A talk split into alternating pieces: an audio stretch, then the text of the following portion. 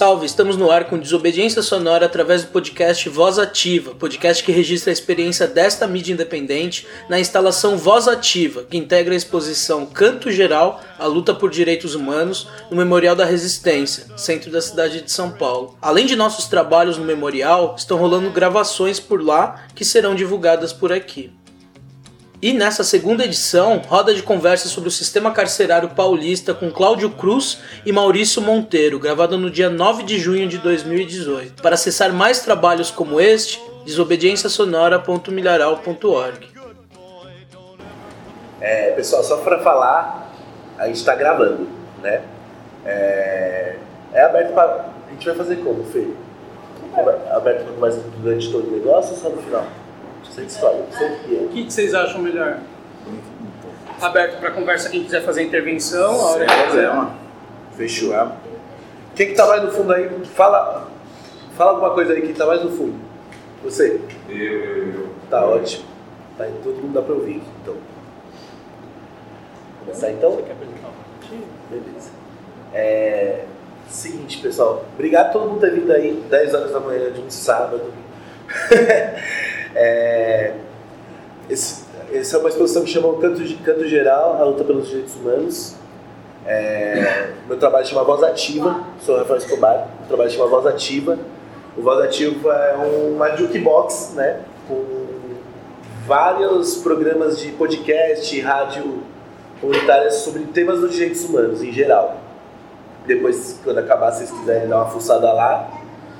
É, dentro do trabalho, quem está ajudando bastante é o Desobediência Sonora e o Vai da Pé.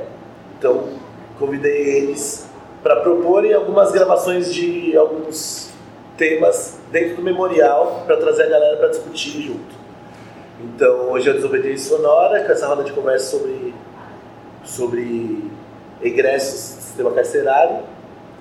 E, bom, a gente teve já um com a molecada da Brasilândia, né? Vamos ter mais um box autônomo, certo? Certo.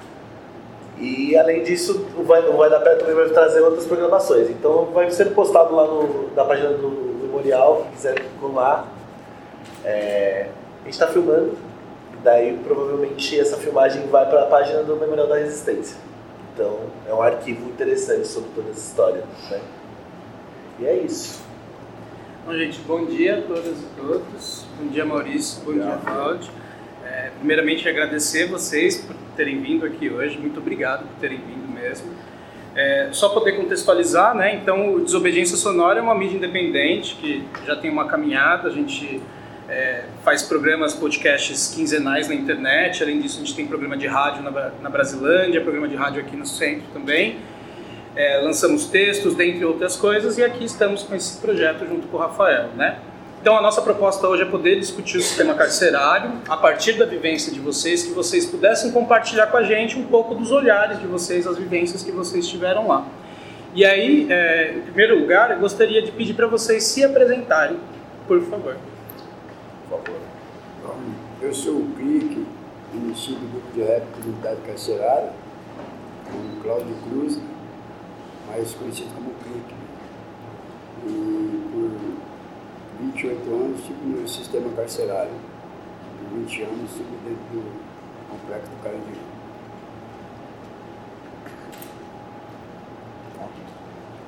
Meu nome é Maurício Monteiro, é, eu fiquei preso durante 16 anos, sou um sobrevivente do massacre da Casa de Detenção de São Paulo. É, participei daquele massacre, estava no pavilhão 9, morei no terceiro andar na época. É, e hoje eu sou gestor ambiental, sou técnico em meio ambiente, é, sou formado pelo SENAC em elaboração de projetos sociais e, e, e tenho vários cursos né, que a gente vem através do estudo, eu estou tentando é, é, minha adaptação à sociedade, né, essa sociedade do modelo dela. Né. Eu também sou professor de boxe, é, dou aula, tem um projeto social no qual nós atendemos algumas crianças também da comunidade, no Jardim São Jorge. Sou diretor do Instituto Resgata Cidadão, que é uma ONG também, que ela vem de encontro é, para trabalhar tanto com, com os egressos, com as pessoas, quer dizer, estamos montando nosso trabalho. No momento, a gente tem a Casa da Diversidade, essa Casa da Diversidade é um espaço no qual é, já fala tudo, né? Casa da Diversidade é um espaço que todo mundo pode ter o seu espaço lá. Se tiver uma reunião é, da comunidade, pode ser lá, é só agendar o espaço. Se, se cantores de rap falar, ó, vamos fazer um show ali, pode ser lá também. Então, quer dizer, é um espaço que a gente estamos trazendo, a proposta é trazer ele para a comunidade, para que a comunidade tenha aquela voz ali, se for religioso, também pode ir lá, que vai ser agendado, vai ter esse espaço. E já faz cinco meses que nós inauguramos ele e está dando certo. A molecada comparece na aula de boxe, tem aula de capoeira, tem aula de Muay Thai. A gente, a gente pretende ir para um curso de barbearia também, já estamos já ganhando o, os maquinários, as coisas que precisam para que isso dê andamento, né? E é isso. E, gente, nessa ideia de, de poder contar um pouco da história de vocês, queria que vocês também pudessem contar um pouco da infância, da juventude de vocês, né? Compartilhar um pouco onde vocês cresceram, onde vocês viveram, como é que foi essa trajetória de vocês. Bom, na minha infância, praticamente foi uma infância assim, numa casa, brincadeira de infantil, ou algo assim que pudesse dizer que foi uma infância alegre na minha infância, praticamente passou dentro de um juizado de menor. Na minha infância, eu enfrentei muitas instituições de menor, tive preso muitas vezes, inclusive no RPM, tive preso menor aqui nesse local onde eu me encontro, nesse local onde eu me encontro mesmo, a idade da menor, eu estive preso. Nesse local onde eu me encontro, eu fui torturado. Né? Então, uma, eu posso dizer da minha infância, ela praticamente ela foi perdida, ela não foi uma, uma infância vivida, né?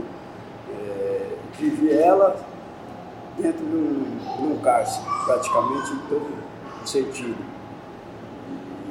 Então não tenho muito para dizer de uma infância feliz, né? Uma infância que marcada por tragédia, marcada por é, também consequência dos meus erros de criança, de moleque, né? E, então uma infância que não dá para traduzir isso, como posso dizer em poucas palavras, uma infância feliz. Então, quando se tem uma infância marcada com tragédia, você colhe as consequências.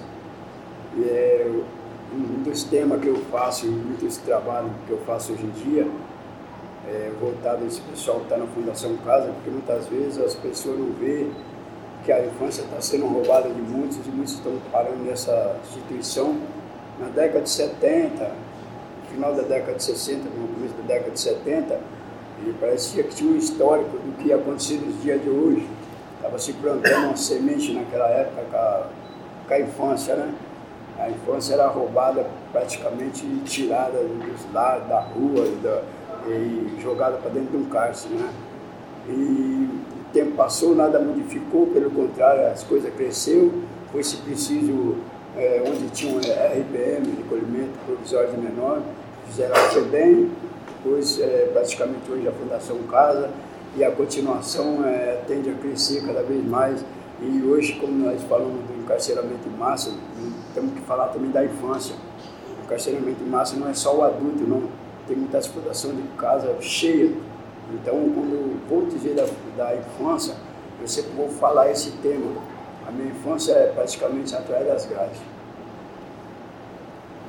Ah, eu, eu assim, a minha infância, eu, quando eu penso, é, ela foi uma infância normal, apesar de nós não termos dinheiro, sermos pobres, negros e tudo, mas ela foi uma infância normal. O, o, o que causou a diferença na minha infância foi, a, tragédias que aconteceram sucessivamente. Primeiro morreu meu pai, eu tinha 9 anos de idade, e, e, logo em seguida meu irmão foi morto pela polícia também. É, então, quer dizer, isso marcou eu, porque eu pensava assim, falava, pô, meu, ele era um cara trabalhador, só que de vez em quando, por uso de droga, por uso de álcool, ele fazia alguns crimes, pra lá e pra cá, sabe? nem precisava, mas fazia. E o que aconteceu? Aí ele pegou e morreu.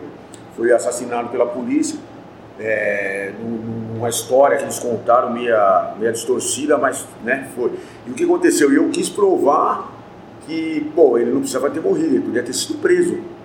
E isso me revoltou e fez com que eu entrasse no crime mesmo, de vez. Então eu, eu encarava o crime como uma profissão, eu não encarava o crime, por exemplo, para usar droga, para ficar em gandaia, não. Eu, quando era novo, eu encarava, quando eu ia fazer um assalto, eu pensava bem, falava assim, não, mas vou, vai ter que dar certo. E, quer dizer, mesmo assim eu fiquei preso durante 16 anos, né? Não deu tão certo. Mas é, a minha parada no crime, ela veio de encontro quando eu comecei a pensar por que, que eu entrei no crime. Aí eu pô, falei assim, pô, mas eu já provei, certo? Já consegui provar que ele poderia ter ficado preso e não morrido. Então, quer dizer, eu vi que se eu insistisse nisso, eu ia acabar morrendo também. Porque, né, meu, o crime, o caminho é esse, ou é a morte ou a prisão, não tem outro. É, esses dois. Então, eu já percorri, faltava percorrer o outro foi onde fiz eu recuar, juntamente com a família. Minha família sempre me apoiou. Quando eu passei em várias penitenciárias, nossa, deu um trabalho no sistema penitenciário pesado mesmo, mas a minha família nunca me abandonou, ela sempre esteve junto comigo. E no fim, quando eu acabei fugindo, arrumei uma pessoa que ela está comigo até hoje, e essa pessoa ela me deu uma força mesmo de conversa.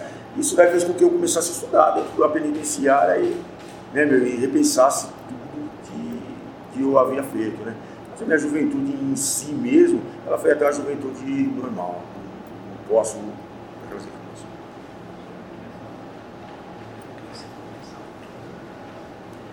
É, queria que vocês pudessem falar também um pouquinho agora é, sobre essa aproximação, primeiro contato de vocês com o sistema carcerário adulto, né? Como que foram esses primeiros, por onde vocês passaram, é, como que foram esses primeiros dias, esses primeiros meses? Queria que vocês pudessem compartilhar um pouco dessas histórias com a gente também.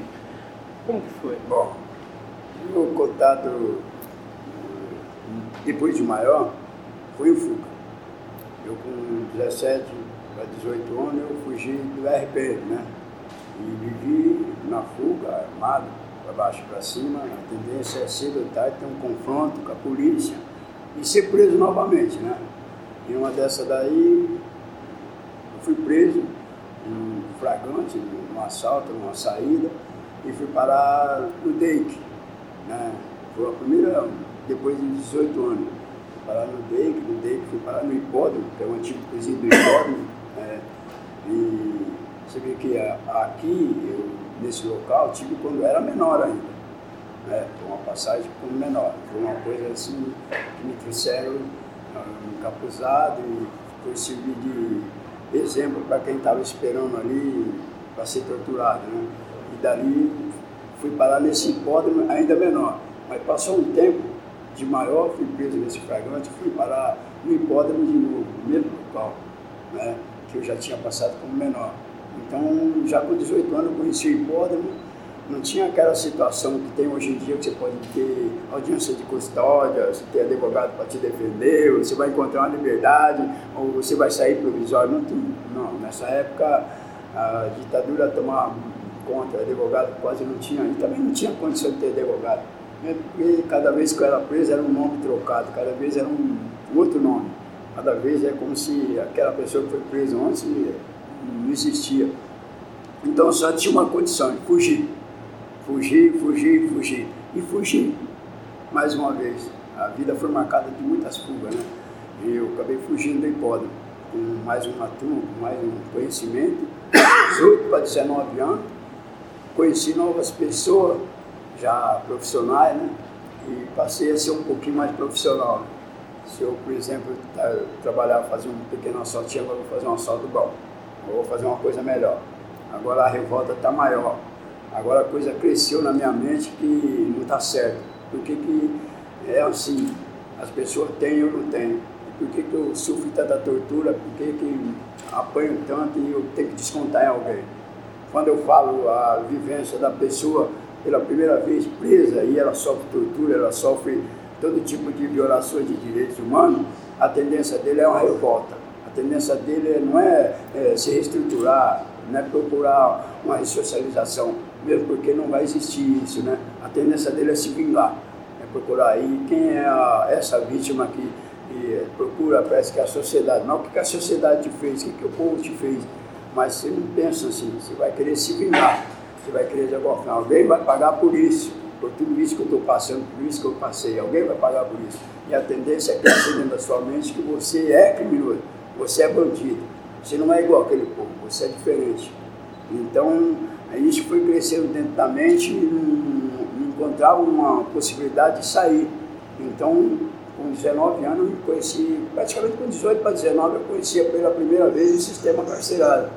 O sistema carcerário naquela época, o hipódromo era muito cheio, os distritos policiais eram muito cheios, ela já vivia aquela tendência de superpopulação carcerária, né? E a gente está falando de que ano, mais ou menos, Kaique? Bom, isso já aconteceu lá para os anos de 74, pois é, não, foi 73 para 74. É. Sou bem novo, né? E, e me lembro mesmo que tinha fugido do RPM do RP 73, 72, por aí. Tem exata, a data exata mesmo, não tem, não tem um histórico disso daí. Não. E, mas eu me lembro que eu já tinha 18 anos, final para meus 18, 74, por aí, isso aí mesmo. E a tendência quando é a revolta de você sofrer muitas violações, já no passado mostrava que a vingança ia vir lá na frente. O que foi se construindo lá atrás, estão colhendo hoje. O que já existia lá nos distritos policiais, que já existia dentro do DEIC, dentro do, do, do hipódromo, consequentemente para a casa de detenção ou para Tiradentes, o presídio da Tiradentes, é, se plantou lá atrás, o que hoje colhe hoje. Então, o meu contato, pela primeira vez, foi assim, baseado em muito sofrimento, com muita é, sequência de parecendo assim, como eu dava novo nome, é como se eu não tivesse preso de novo. Como o seu nome? Da primeira vez foi como Joaquim, a segunda foi como João, a outra foi como José. Então você está sendo preso pela primeira vez, na, na nova ficha, novo. Né? Então quando você é a primeira vez, então vamos mostrar para ele como é a primeira vez. Todas as vezes que eu fui preso, eu sofria os atos da primeira vez. E é assim que foi o começo de conhecimento disso daí, que eu achava que não existia uma saída. Contar do primeiro 1987, 88, 88.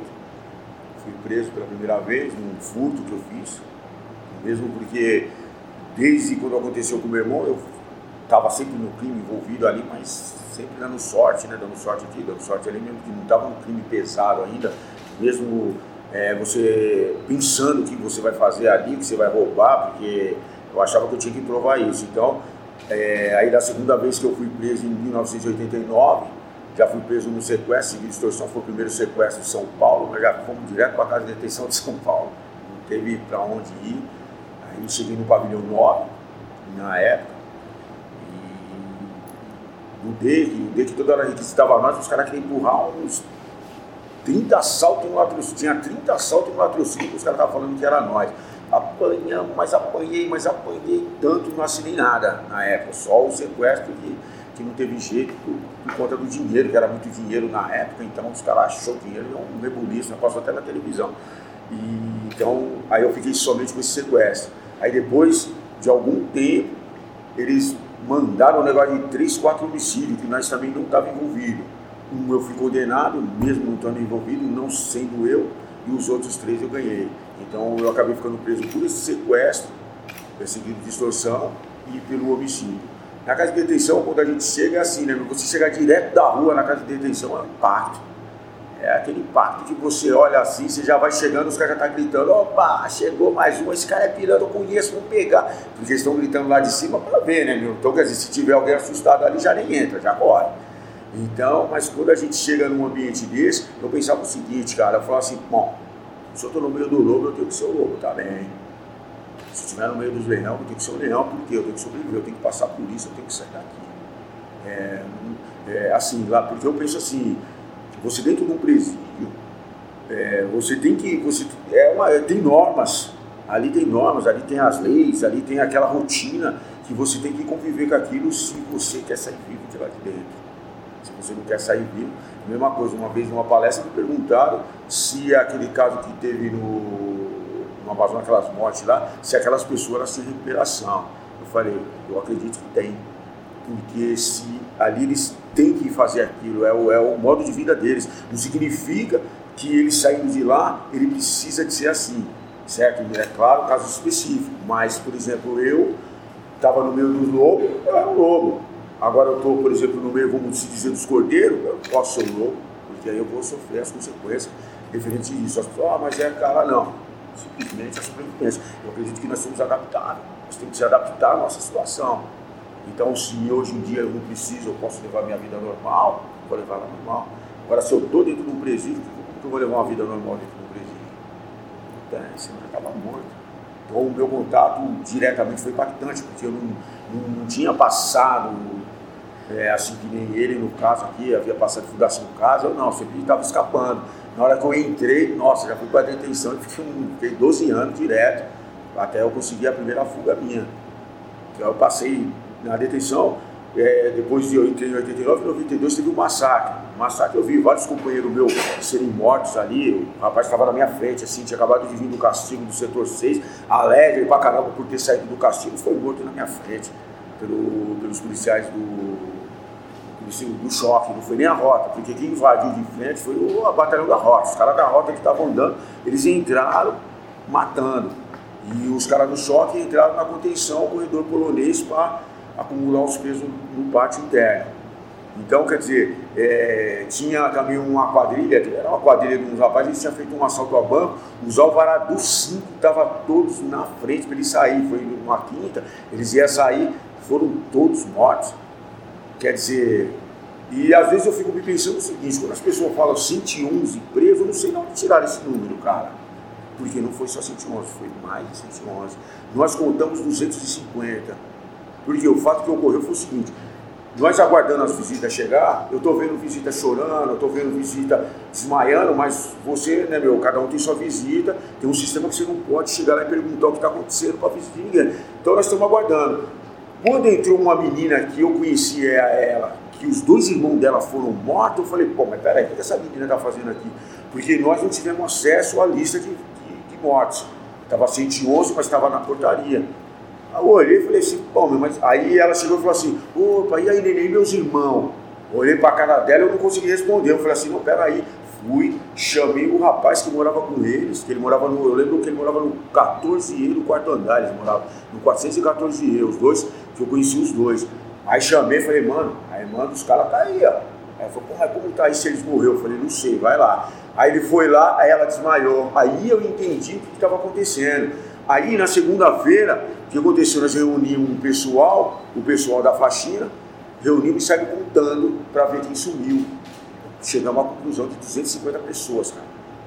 Aí, quer dizer, né, meu, não tem como você ter acesso de fazer uma denúncia porque é que nem perguntar, poxa, mas estão montando um puta de um esquema para encobrir isso. Eu falei, cara, isso depois, agora que eu saí, que eu tive esse debate, porque lá dentro, né, meu, não tem, você vai falar o que lá dentro? Lá, os caras matam até você também. Aí eu falei assim, ó, eu, aí eu cheguei a uma conclusão, o que, que acontece? Os, a polícia, quando matou, eles mataram vários presos com a própria arma, certo? Dos presos mesmo. Então seriam as facas, seria é, a própria arma do preso. E isso ficou caracterizado guerra entre, guerra entre quadrilhas, sendo que o preso não matou preso, não teve morte. Não teve morte, não teve fuga, porque depois da confusão foi passado um salve geral para todo mundo que não era para ter confusão. Era para aguardar, resolver o problema e depois cada um resolver seus problemas pendentes. Então, quer dizer, não teve morte. Então, só que mesmo assim eu nunca vi falar que houve mais de 111. Mesmo sendo nós mesmo ter se matado um outro, nunca ouvi falar. Então é uma, é uma curiosidade minha. Que às vezes eu fico pensando, falo, puta, difícil. Então esse foi meu primeiro, foi meu primeiro contato né, com, com o presídio, foi diretamente na casa de detenção de São Paulo. É, queria que vocês também pudessem falar um pouquinho sobre as unidades prisionais que vocês já passaram, né? Eu queria que eu sei que já passou por algumas, que pudessem comentar um pouco para a gente sobre essas unidades, é, sobre, acho que as principais violações de direitos que aconteciam nessas unidades, se a gente for pensar em estrutura, as condições, alimentação, a própria é, violência do, dos funcionários, enfim, queria que vocês pudessem compartilhar um pouco com a gente, um pouco dessas histórias também. Eu, por exemplo, eu cheguei casa de detenção em 1979. Mas antes de 1979, eu tive várias vezes preso né, no distrito, como disse, no próprio hipódromo, novamente, mesmo tendo fugido de lá, novamente está lá, agora é o Manuel que chegou lá. O Manuel chegou lá agora, não é mais o João, não é o José, não é o Joaquim, chegou o Manuel. Mais uma vez, né? dentro do, do hipódromo. Até que eu fui parar na casa de detenção. Mas como é que eu cheguei na casa de detenção, que é Distrito Carandiru? Eu cheguei como se fosse uma pessoa que chegou no seu habitat.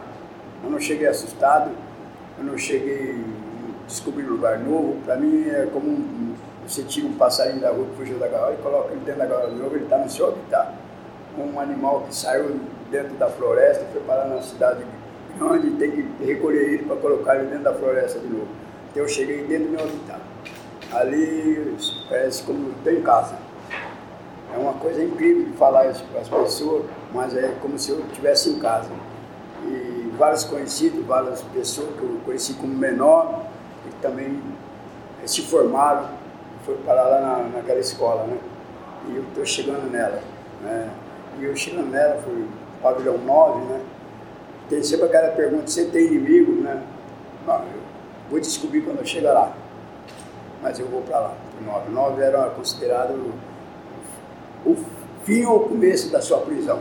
O fim, você tem um inimigo, você pode encontrar a morte. E o começo da sua prisão, se você é uma pessoa considerada e manter a sua conduta. E eu fui para lá pela primeira vez. Lá no, no 9, cheguei lá, encontrei meus inimigos, junto com os companheiros. O inimigo que tinha levado a gente para lá. E ele estava no 9. Deram esse azar de ir para o 9 onde eles poderiam ter corrido por 5, por 6 da tarde, a gente ia chegar. Sabia que a gente estava no day, a gente ia chegar. A gente foi armado, uma pessoa que eu não fugia às guerras, às lutas. Como ele disse, nós num lugar de lobo. Eu não podia chegar como cordeirinho, senão ia ser jantado. E os inimigos estavam lá e acharam que se silenciar quem está chegando ia resolver o problema deles mas só que ele não contava com a minha astúcia, meu conhecimento. Né? Eu tinha um bom conhecimento, ou mal conhecimento, bom entre aspas, né? E esses conhecimentos nos armou e em três dias, dentro daquele ambiente, acabei entrando numa onda de quatro mortes. E, e essa situação, como lá, tinha uma situação, é o seguinte, eu não assinei essas mortes, nem os companheiros assinam essas mortes. Mas existe os laranja, né? Os largatos, os laranja que assinaram.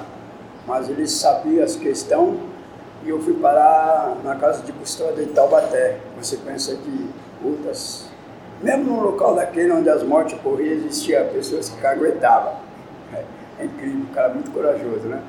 E essas denúncias chegou até a diretoria e os culpados realmente não é aqueles laranjas lá, é esses caras que chegou aí, que, aliás eles estavam envolvidos nos nossos inquéritos. E foi aí infligido para mim 18 processos na época, quando eu dei toda essa vivência, veio todos esses processos para mim. E muito tempo, no passado anos, eu fui absolvido. E muitos processos que arrumaram através de tortura. E com o tempo fui absolvido. Mas demorou muito tempo para revisões desses processos e os anos passou, né? Mas com o tempo provei. Então nessas quatro mortes eu fui parar na casa de custódia, Taubaté. A chegada na casa de custódia de Taubaté era o único local que existia a tranca. Hoje tem várias trancas. Tranca é onde a pessoa fica isolada, onde a pessoa passa por diversas situações. Logo de chegada você já tem um, uma tortura física. Se apanha muito de chegada para mostrar o cartão de, de entrada aí. Ah, aqui funciona assim. O guarda tem razão, mesmo se ele não tiver razão. E você tem só um direito de ficar quieto e suportar. E nesse local, eu me lembro que me arrastaram, me penduraram, me bateram de tudo quanto é sorte de coisa, junto com outros companheiros fui também para lá. E fui jogado numa cela sozinha. Hoje é impossível ter um preso numa cela sozinho, não sei na tranca, né? Mas se não tinha, as penitenciárias era mais para um cada um. Hoje as penitenciárias têm 20, 30 dentro de uma cela, né? Naquela época, somente a tranca. Na tranca ainda existe isso, né? Aí, o isolamento. Não existia televisão, não existia rádio, não tinha visita íntima, é outra época. Uma época da ditadura total. E nesse, nesse tempo aí eu comecei a colocar alguma coisa na mente que eu tinha que sobreviver a isso também. Tenho que sobreviver a isso aí. Comecei a achar que eu tenho um jeito. Há uma possibilidade. Eu não nasci assim. Não existe um pai, uma mãe que vai colocar um filho no mundo, ó oh, meu filho, você vai ser bandido e preso. não existe. Então eu comecei já a entrar dentro da minha mente que eu tinha que mudar. Eu tinha que procurar, mas onde está essa mudança? O governo vai me ajudar, o diretor vai me ajudar, o funcionário vai me ajudar, assistente social vai me ajudar, é, tá entendendo? É, psicólogo vai me ajudar, quem é que vai me ajudar? Não, a mim mesmo. Eu tenho que me ajudar a mim mesmo, num local difícil. Então eu conheci a casa de custódia de Taubaté e lá eu comecei a me ajudar. Eu não fingia nenhuma situação, toda vez que o guarda chegava lá, estava direitinho, estava fazendo física ou lendo, algo assim, que eu não sabia ler direito, mas pegava um livro lá, fazia de conta estava lendo. Eu cheguei analfabeto nesse local. Né? Eu não sabia ler e escrever. Então eu pegava lá, ele chegava, nunca me pegou numa situação para é, colocar mais, a, você vai ficar mais 30 dias, você vai ficar mais tanto. Então chegou uma época que eles tiveram que me soltar de novo. Eu fiquei livre. Ó, oh, como é, ficou livre? Não, quando você volta para casa de detenção, você está livre. Você sai de um, de um, sistema daquele fechado e você vai para um sistema daquele aberto, é como se encontrasse a liberdade. Eu voltei para um outro habitat. Eu saí daquele espaço onde só tinha leão trancado, o zoológico, e fui parar num local mais aberto, uma floresta, né, que era a casa de detenção. E voltei de novo para a casa de detenção já com um conceito maior, com um nome maior, com uma pessoa mais conceituada, com ganhei várias medalhas, né, entre aspas, e as pessoas começaram a me dar setor, me dar isso aqui, setor, o encarregado de faxina é, o que comandava as prisões na época. Hoje nós sabemos aí quem comanda as prisões, né? não preciso falar aqui, mas na época era faxina, o faxineiro comandava, né? E já ganhei um, um status de encarregado da faxina. E já não fui morar mais no 9, peguei uma versão ao pavilhão 9, fui morar no pavilhão 8. Pavilhão 8, há uma diferença do pavilhão 9. Pavilhão 8, e a experiência está lá dentro. Mas quando eu voltei para a casa de detenção, dessa vez, eu fui bem tratado. Nenhum funcionário me bateu, ninguém me bateu, ninguém... foi outro tratamento porque vai estar tá chegando aí, ó. Agora está chegando aí. É, aí não, né? Então, foi diferente, outro tratamento. E a mente já cresceu um pouco mais. Quero procurar uma outra maneira. Então, voltei para a casa de detenção, morar no pavilhão 8, no setor, na minha mão, poder fazer isso e aquilo. E os anos foi passando, mas eu não achava uma saída. Mas a primeira oportunidade que eu tive foi a escola. Olhei uma sala de aula, não tem ninguém nessa sala de aula e um professor interessado em ajudar, a ensinar. O professor, poxa, eu quero ler, eu quero aprender, preciso aprender. E eu entrei dessa sala de aula e esse professor me adotou. Eu vou te ensinar. Eu comecei a olhar aqueles livros que tem lá, aquelas situações que eu preciso saber o que tem dentro desses conteúdos. Aí dentro desse livro, e a mente foi mudando. Eu vi que o ensino dentro da. Uma, até uma parte que eu falo aí, que o ensino dentro do, do sistema prisional é fundamental. Quando eu não faço, é, vou à escola só por causa da remissão de pena, mas eu vou lá para aprender. Hoje em dia, o, o ensino dentro da, da, do sistema prisional, para muitos serve para por causa da remissão de pena. Eu vou ganhar, vou estudar três dias, ganhar um dia de trabalho. Quando, se eu for lá para me aprender, para me aplicar, eu posso prestar o Enem, eu posso, como, já, como me aconteceu no passado. Né? Então eu comecei a me aplicar nessa situação, eu quero aprender, fui aprendendo cada vez mais. E nessa daí é, aconteceu, essa de 92 é uma história que muitos conhecem, o Brasil inteiro conhece, mas ninguém conhece a de 82. 82 morreu 36 pessoas também, foi um massacre também. Essa de 82 aconteceu num sistema que os companheiros resolveram sequestrar as, as pessoas que estavam de visita lá para fugir no Carandiru, né? E acabou numa tragédia total. Morreu tanto refém, a polícia matou tanto refém, como matou também os cabeças da situação. E como os cabeças da situação eram companheiros de, de processo meu, e eu também acabei sendo transferido mais uma vez. Aí fui conhecer mais um presídio, conheci o presidente Venceslau o presidente Venceslau era também uma penitenciária que morava todo mundo sozinho. O presidente Venceslau tinha uma nova recepção de tortura também. Aí, presidente Perceval, eu não, não suportei aquela situação, comecei a debater demais, me mandaram para Araraquara, penitenciário de Araraquara. Penitenciário de Araraquara também, a recepção foi da mesma forma. Era um presídio que tinha todas as condições, o Senai estava lá, as oficinas estavam lá, é, as escolas também eram muito ótimas e a situação para mim viver ali dentro da, daquela situação e começar a voltar à escola de novo. E eu voltei para a escola. E trabalhava até na lavanderia. Então era tudo controlado. Lá era tudo controlado. Não tinha como se envolver é, em, em, regime de quadrilha ou bando. Era tudo controlado. Mas sempre tinha uma situação que eles forjavam, me forjaram numa situação e parece que aprender no sistema prisional, querer estudar no sistema prisional, querer fazer cultura no sistema prisional, não agrada ao governo, não agrada às pessoas, às direção. E eu queria fazer tudo isso. Aí eu fui transferido mais uma vez. Não, é como se eles falassem, não cala a boca, não, não fala, permaneça como preso, o preso tem que ficar quieto. E eu fui transferido mais uma vez. Aí conheci a Varé, a Varé 1. A Varé 1 é um local onde se comete até nos dias de hoje as maiores violações de direitos. Até nos dias de hoje, se passar hoje lá perto, como já me falou um amigo no passado lá sobre a Fundação Cada, vou repetir a palavra dele. Se passar na Fundação Cada, nós vamos saber que tem tortura acontecendo agora. Mas a Varé acontece até os dias de hoje. A Varé nunca mudou o conceito. Esse diretor que é da, da SAP, que é o coordenador da SAP, na época eu conheci lá, ele abriu uma porta, o Lorival Gomes. Ele era funcionário. Ele era uma pessoa normal, um zelador de andar. E as torturas aconteciam sistematicamente, direto. Né? Parece que aquelas pessoas que estavam ali não tinha nada a ver com a humanidade. Não estavam ali pessoas ali. Estava alguma coisa que era preciso é, descontar do que estava acontecendo lá fora, dos crimes que estavam acontecendo, então essas daqui.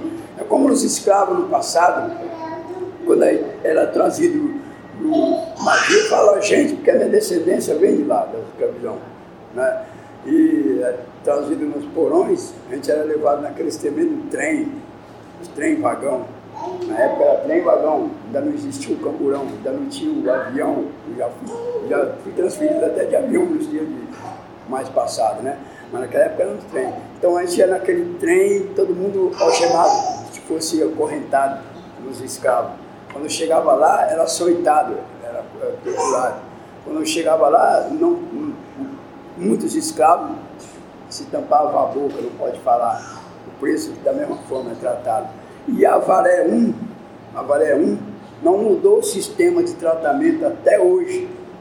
A Varé 1 continua nessa mesma tendência à, tortura dos tempos de hoje. Eu vivi um, período lá e que constantemente eu me revoltava. Impossível de não revoltar quando você está com. Como que eu posso ensinar uma pessoa a mudar com tortura? Como que eu posso educar um filho batendo nele todo dia? Como é que eu posso, um ser humano que, racional, aprender dessa forma? a tendência a se rebelar, se revoltar, a tendência a esse filho que eu falei, a procurar outros caminhos, que não é o caminho do pai. E eu comecei a me rebelar ali dentro, junto, a arrastar mais alguns. Fui transferido novamente. Conheci a penitenciária do Estado.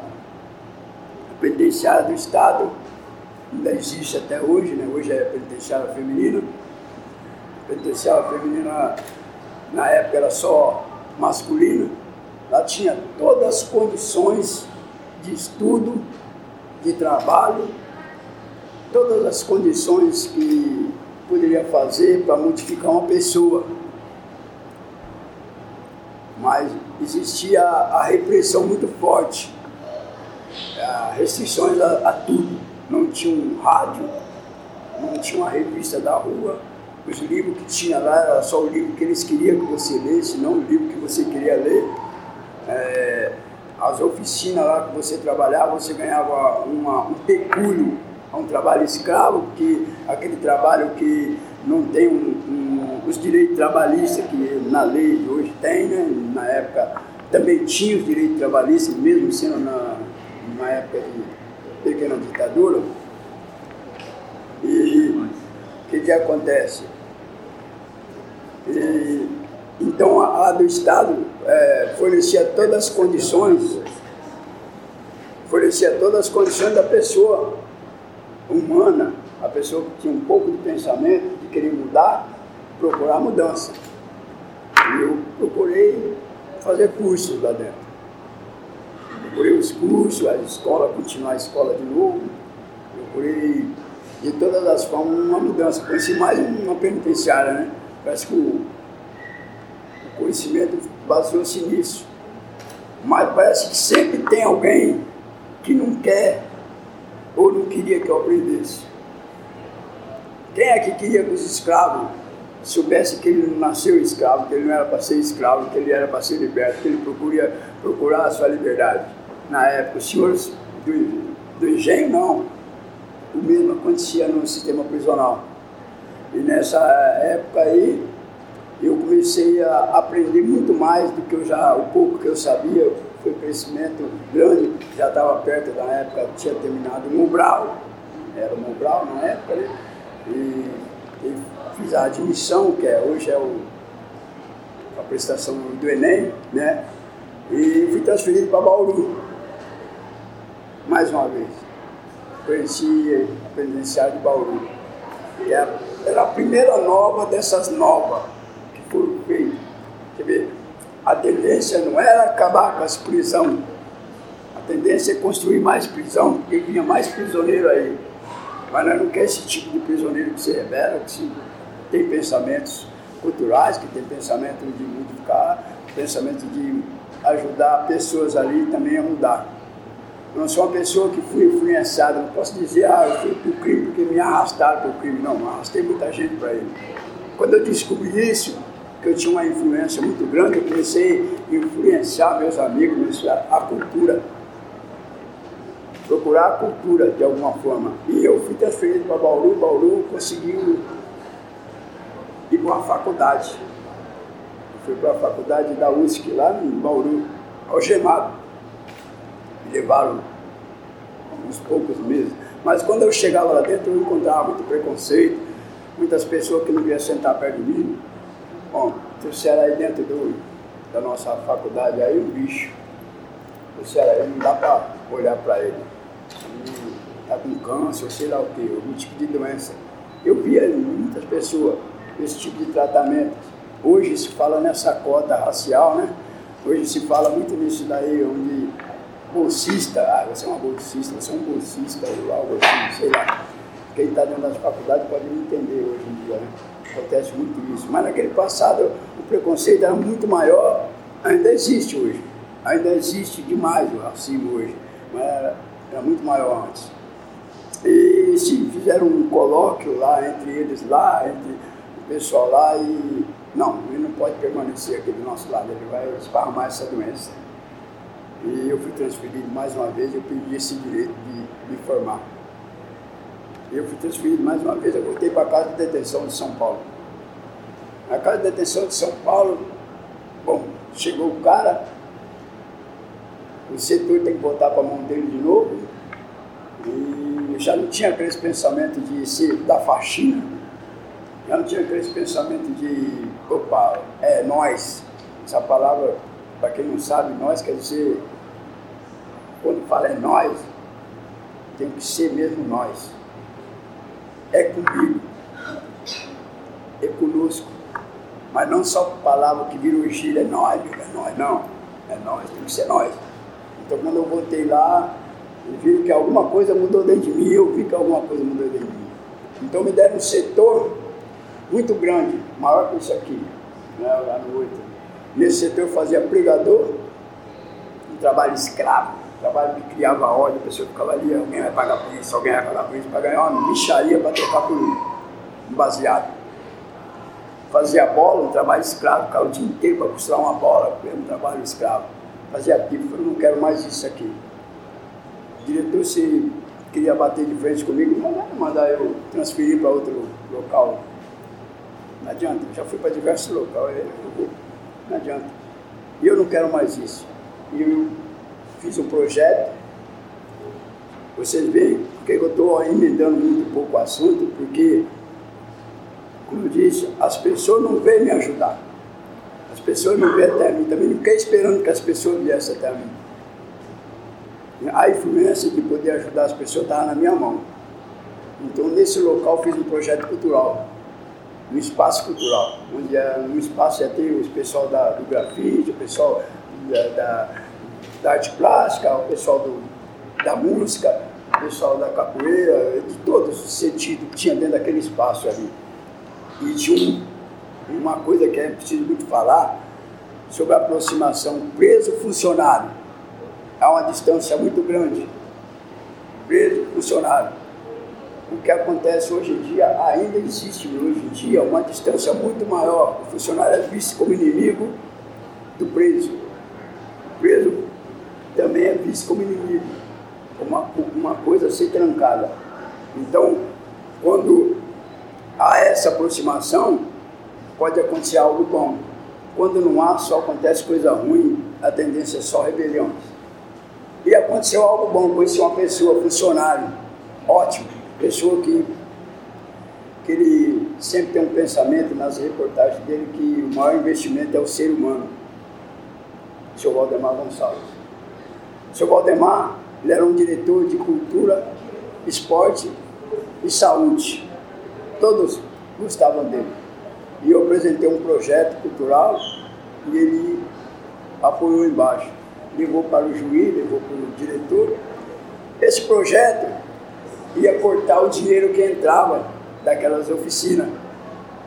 Esse projeto era para longo prazo, não ia ter um ganho. Ia ter um ganho humano valorização humana, né? Mas não ia ter um ganho financeiro ali. Pelo contrário, ia se gastar com isso aí, né? E era necessário ter uma verba, uma arrecadação dessa verba, para que esse projeto crescesse, né? E esse projeto cresceu. Desse projeto nasceu o grupo de rap Comunidade Carcerária. Desse projeto nasceu outros grupos de samba, é, outros, saiu o grupo de teatro, pessoas que virou artista plástico. Então provou que a cultura dentro do sistema e a educação dentro do sistema pode ajudar a amenizar essa situação do sistema carcerário e pode ajudar que as pessoas saiam lá. Eu sou egresso do sistema prisional, mas eu não entrei dentro do bumerangue e vou e volta. E o que está acontecendo é que muitos saem sem um auxílio, sem a direção, sobe em cima desse bumerangue, vai e volta, vai e volta. Isso, a tendência do encarceramento em massa crescer cada vez mais, não parar isso, a tendência é ter muito, muito mais preso, muito mais pessoa cada vez mais presa, porque além do, dos novos que estão tá saindo da Fundação Casa para o sistema prisional, existe aqueles egressos que vai e volta, que também é um número maior. Então, esse projeto dentro do do Carandiru me mostrou que há possibilidade de mudança. E eu mudei com isso. Hoje eu sou um professor né, de arte cênica, de teatro, dentro de uma escola síria, eu já passei por outras escolas, já fiz trabalho dentro de um, hospital psiquiátrico, com pessoas né, que estão lá numa situação muito difícil, mas conseguimos vencer esse projeto lá dentro, lá, né, com uma dificuldade, mas conseguimos, e outros locais também, né, na qual a gente consegue fazer um trabalho. Mas o que é? É só o CRI que mudou? Não. Nesse projeto tem muitas pessoas que mudou. Muitas pessoas que conseguiram, de alguma forma, sair. Mas isso dentro do sistema prisional. Agora eu vou falar do sistema prisional, se tem tempo ainda.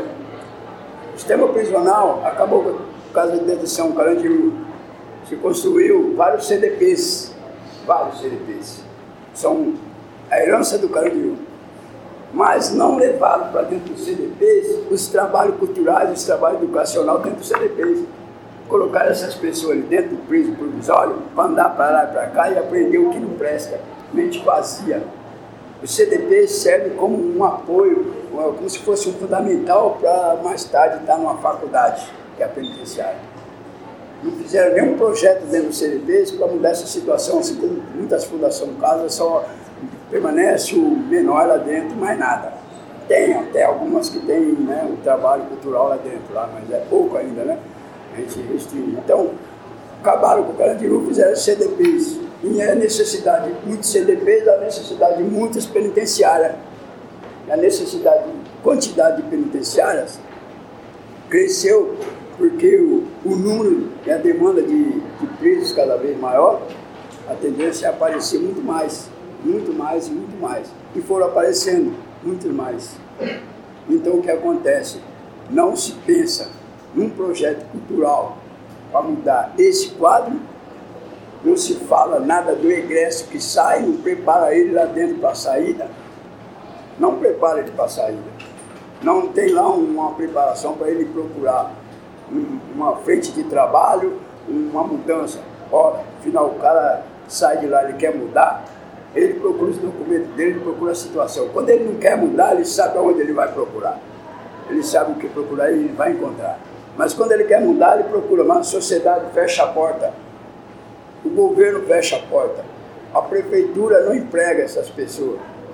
Então essas pessoas ficam sem condições nenhuma de querer mudar.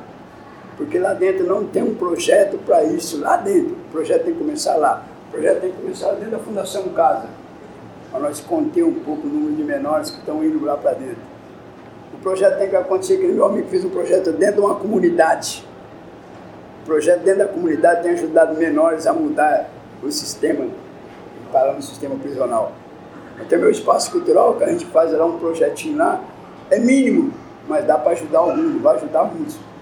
Mas se isso for expandido fora, comunidade, né, dentro das comunidades e para dentro do sistema prisional, a tendência é a gente ter esse encarceramento em massa diminuído e podemos viver no mundo que eu sonho, no mundo sem prisão. Se eu puder fazer a pergunta de novo, Maurício, é um pouco pensar na, na, na, os lugares que vocês vivenciaram no sistema carcerário e um pouco sobre as violações que aconteciam nesses lugares, poder fazer esse resgate. Eu passei, eu passei assim aproximadamente umas 23 penitenciárias. Arrumava confusão pra caramba, inclusive todas essas que ele citou eu passei. E assim, o direitos humanos dentro de um presídio é o que mais, o que mais me retratou, assim que eu tenho a visão, foi quando eu passei em Presidente Bernardes. E quando eu cheguei lá, é o seguinte, tinha um, os caras tinham um taco de principal, né? não era esse taco desse tamanho, escrito direitos humanos. Você chegava, você tomava um pau, você ia embora pra rua, você tomava um pau. Você tá indo embora. Chegou ao varal, os caras falaram, vou dar um pau em você, depois você não voltar mais. Então, foi pra colônia, tomava um pau, chegou, passou lá dentro, tava tomando um cacete. Então, quer dizer, esse foi assim a maior visão é, que teve. Mas os direitos humanos, ele, ele é violado totalmente, o sistema carcerário, é, eu acho que não respeita isso, né? E porque a, a condição, muitas vezes, que as pessoas têm de direitos humanos é que tem que proteger o preso, proteger o bandido. E eu acho que o direito humano ele tem que servir para que o Estado não se torne o bandido. Certo? Então as pessoas não têm essa visão, então as pessoas não dão, ah, ok, preso, tem que quebrar na madeira mesmo, tem que espantar, tem que bater, roubou, matou lá. E eles não sabem que a visão é que eles que estão sendo esse estruturador. Então essa visão que tem, ela é modificada para essas pessoas, então não tem. E ele é quebrado a partir do momento que você chega, a, a, até os próprios presos mesmo, muitas vezes eles incentivam isso, porque se a gente for ver bem o Estado, você está preso, você está sob a tutela do Estado, então o Estado tem as obrigações com você. O preso chega, é, hoje em dia, ah, não tem um cobertor, não tem um colchão, o próprio preso dá. Fala, ah, não, vou mandar lá pro meu irmão, lá, vou mandar lá pro meu amigo lá e tal. Quer dizer, sim, merece sim, porque esse, né, a gente tem que ter essa solidariedade. Só que aí os pô, já escutei o funcionário falar, não, não esquenta não, nós não vamos dar nada, quando você chegar lá você arruma. Quer dizer, pô, meu, é a cara dele, meu. É a cara deles, tem lá, o Estado tá mandando dinheiro lá para isso. Quer dizer, e eles falam isso e o próprio preso, né, meu, até vamos dizer, do sentimento, não, tô aí, pá, para uns melhores, para outros piores. Ou oh, aquele é sangue bom, ó, o cobertorzão, aquele, ah, manda esse daí. Então, nesse aspecto, é, todas que eu passei em direitos humanos, totalmente, sempre tem aqueles, alguns funcionários e diretores que respeitam, mas eles mesmo, entre eles, você tá ligado, são discriminados, né? Eles vão, não, que, não, tem que quebrar mesmo. Já vi funcionário falar, puta cara, mano, eu nem pus a mão em você, porque eu não concordo com isso, mas tinha que estar ali envolvido ali, porque os outros funcionários me falam, não, não, mas isso tem então, quer dizer, é, direitos humanos, inclusive assim, todas as penitenciárias que eu passei, não não cheguei a conhecer e até tirando direitos nossos, não só naquele aspecto de, de torturar, de espancar, mas tirar direitos, né? Direitos que você tem de estudo. E a partir do momento que nem eu também fiz o Enem, tive uma nota super alta, no entanto que passou um tempo eu acabei saindo e eu fui buscar o meu diploma, porque eu fechei, fechei o ensino fundamental, o ensino médio, pela nota do Enem. Quando eu cheguei lá na Secretaria de Educação, o cara falou, pô, meu, eu nunca vi uma nota tão alta dessa, cara. Falou pra mim, falou, nunca vi, meu, uma nota tão alta assim. Nossa, pá, deram, dei um monte lá, deram parabéns. Aí eu prestei também na rua novamente o Enem ganhei uma bolsa. Fiz a gestão, estava fazendo engenharia, uma bolsa integral de engenharia. Comecei, mas não deu por conta de alguns problemas, depois eu fiz. Mas lá dentro, então, se eles tivessem pelo menos me dado essa, essa nota, eu poderia ter prestado, que era um direito que a gente tem, porque está fazendo Enem lá para quê, então? Certo? Inclusive, até a juíza, quando ela veio, ela falou para mim, ela falou assim, ó, cara, eu vou dar sua condicional, que ela sempre ia visitar, é, nessa época eu estava em Genuína.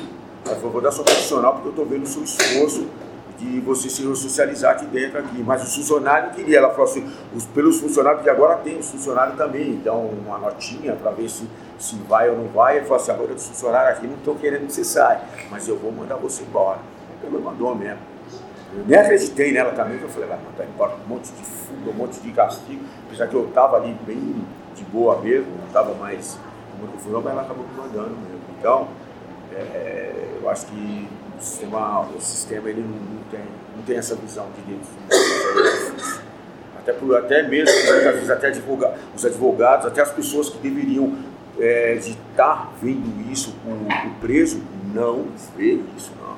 Fala, acha bonito, teoricamente, mas lá dentro alguns não tem como e tem uns que não se preocupam também, né? Muitas vezes você vai falar com o advogado lá, você pergunta, você pede uma explicação, quer saber, eles, não, pera aí eu vou te chamar de novo. Acabou, daí você vai de monte, eles nem acabam me chamando. Então. Maurício, é, você comentou um pouco no começo da conversa sobre o massacre do Carandiru, lá de 2 de outubro de 1992. E aí queria que você pudesse compartilhar pra gente como que foi esse 2 de outubro de 1992. Como é que foi esse dia? Que você pudesse contar a história desse dia pra gente. É, é um dia, é um dia que a gente, né, meu, quem passou não esquece, quem assistiu, quem vê as notícias não esquece, né? Houve uma confusão entre dois presos, confusão simples, coisa de se resolver, estava faltando droga no pavilhão, era até o Barba e o Coelho, um estava com uma faca, o outro estava com uma madeira na mão. Aí o que aconteceu? Aí eles, tal, teve aquela confusão, os funcionários vieram, tiraram eles do pavilhão, nenhum dos dois estava, vieram e trancaram o segundo andar. Isso daí era pela manhã, não, às nove, oito horas, tinha acabado de soltar os presos todos. E o que acontece? Eles queriam trancar todo mundo. Eu estava na minha cela, estava fazendo faca. Na época, eu estou cortando lá, estava fazendo faca e os rapazes. Aí passaram e falaram assim: ó, tem um tumulto ali na escada. Vamos ver que está pegando. Aí nós fomos lá ver. Quando cheguei na escada, estavam os funcionários, o seu Lemes e companhia, que o seu Lemes era o, era o chefe do plantão. Eu ressalto o nome dele porque ele é o culpado de tudo, ele é o pivô disso daí tudo é esse funcionário que era o chefe do plantão. Ele estava na linha de frente dos funcionários e havia bastante preso na escada e debatendo com ele por que, que ele ia trancar. Falei, pô, meu, você vai trancar nós por quê? Não, que eu vou trancar, que vai ter. Mas por quê? Se já tiraram os caras daqui, já era, acabou a confusão. É, mas vocês querem? Não, nós queremos ir lá embaixo para saber o que aconteceu, mas não vai morrer ninguém e não vai acontecer nada. Quer dizer, como que se morresse alguém lá fosse alguma novidade, né? Todo dia morrer alguém. Aí ele, não, vou trancar, porque ele achou que ele podia trancar 3 mil presos, todo mundo bravo por estar preso ainda. Quer dizer, aí o que aconteceu?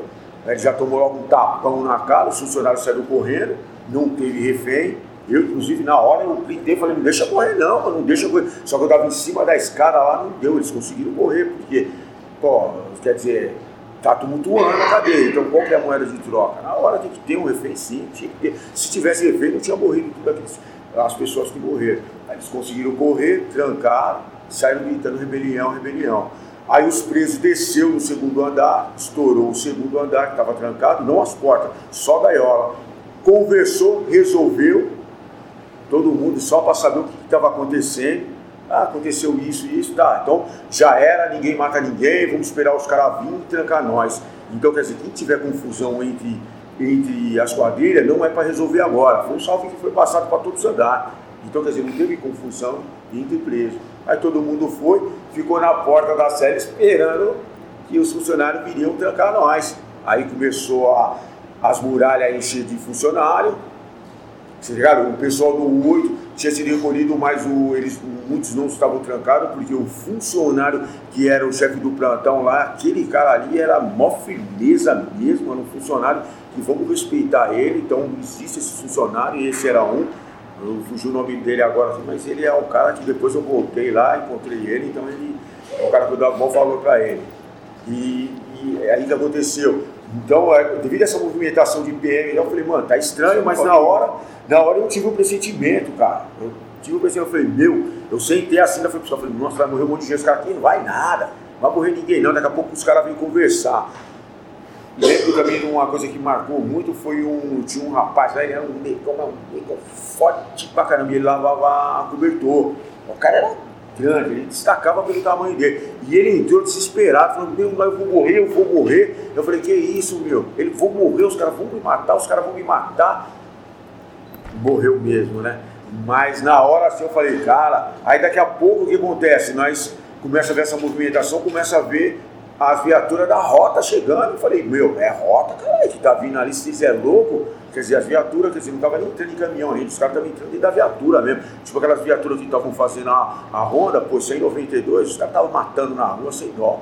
Os caras entram dentro de um presídio só preso, pô, desarmado ainda, então quer dizer, foi o um prato feito para ele. Quando eles entraram, né, tem, uma, tem a janela do corredor, dá para ver o pavilhão 8, que foi por onde eles entraram.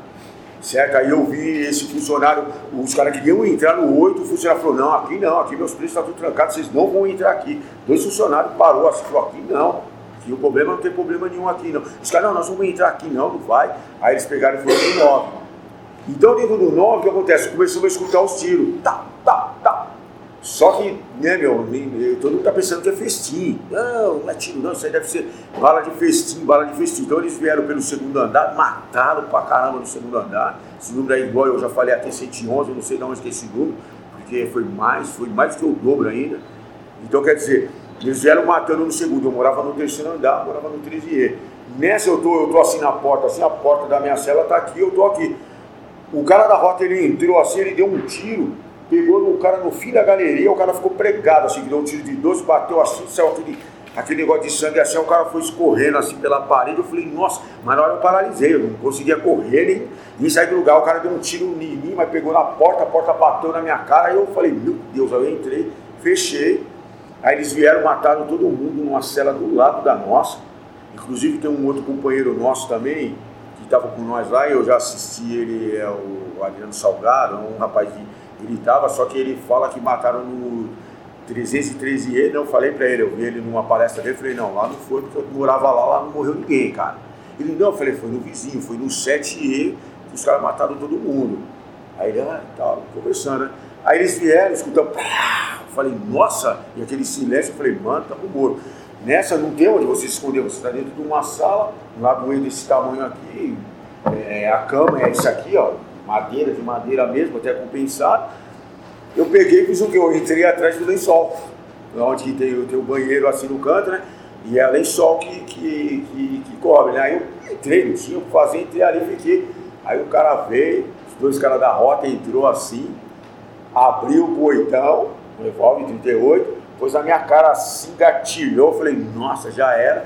Aí entrou um tenente, por isso que eu, às vezes eu falo, né, meu, tenho bom, tem o ruim, mas tem o bom também, não adianta. É foda, todo lugar tem. O tenente entrou e falou, oh, aqui não, aqui não, aqui não. Oxe, o cara tirou a arma assim, Zingar tirou na minha cara e saiu tipo dando risada. Aí o tenente entrou desesperado, era um tenente da rota aí. Ele falou assim, ó, oh, cara, todo mundo tira roupa, desesperado. Ele ficava assim, eu tô fazendo o que eu posso, o que eu posso, mas eles estão matando. Tira a roupa, desce, abaixa a cabeça, não olha pra cara de ninguém. Se você olhar pra cara deles, vão matar vocês. Boa sorte, eu tô salvando quem eu posso. Desesperado ele tava, no entanto que depois passava aquele programa do Wagner Montes lá, via ele e falava, os caras salvou nós, mano. Certo? Que passava né, toda hora as rotas, tal, o programa de e ele salvou nós. Então, quer dizer, nessa, nesse percurso, até lá embaixo, cara, pelo amor de Deus, tinha um rapaz, igual eu estava falando, era o Pereba, o dele era Pereba. Ele estava no castigo, fora do pavilhão. Um dia antes ele voltou, estava todo feliz, pô, saí do castigo, saí do castigo. Pô, o cara morreu na minha frente, meu. Ele escorregou na escada, porque foi jogado óleo na escada para a polícia não subir. Só que a polícia subiu de bota, né, meu? Então quer dizer, então na hora de nós descer, Ixi, morreu um monte. Esse aí mesmo foi um, ele escorregou, o cara do. Aí já não era o cara da rota, era o cara do choque, do batalhão de choque, estava com uma faca que era dessas nossas improvisada, que era desse tamanho assim, e deu uma facada nele aqui que saiu aqui atrás. Só atrás, o cara veio escorregando assim, o cara. Tá, oh, mas lá saiu do outro lado. Imagina a força, a pressão que o cara colocou ali. Aí o cara ainda veio assim, que está de luva, né? Puxou assim. Vai, maldito. E eu tô na escada, eu falei, meu Deus, eu não posso escorregar, meu. se eu escorregar eu tô morto. Aí os caras batendo, né, de cacetete, eu falei, ah, não tô nem sentindo, mas eu não poderia escorregar, porque todos que escorregavam ali estavam mortos. Tinha um assim no, no canto assim do. Onde tem o vão da tem a escada, né? Aí tem o vão assim, tinha uma pilha, uma pilha mesmo. Inclusive até alguma. É, é, essa tem alguma foto dessa mesmo, que é no segundo andar, que era aqueles caras que estavam tudo morto ali. Então, quer dizer, nesse caminho lá para baixo, né, meu, foi vários, cara. Isso, foi vários. Eu vi o, o, o cachorro, o cachorro do, dos caras do, do, do choque arrancar a parte íntima do O cara havia vindo, nasceu, o cachorro veio, pau, arrancou, o cara na hora caiu. Aí o polícia veio com a baioneta, já deu umas baionetadas nele e já empurrava pro canto, né, meu? Já tá morto ali, né? Então, quer dizer, aí nessa nós descemos todo mundo lá para baixo, quem conseguiu descer, desceu. Inclusive, quando eu desci, você vai descendo, eles vão.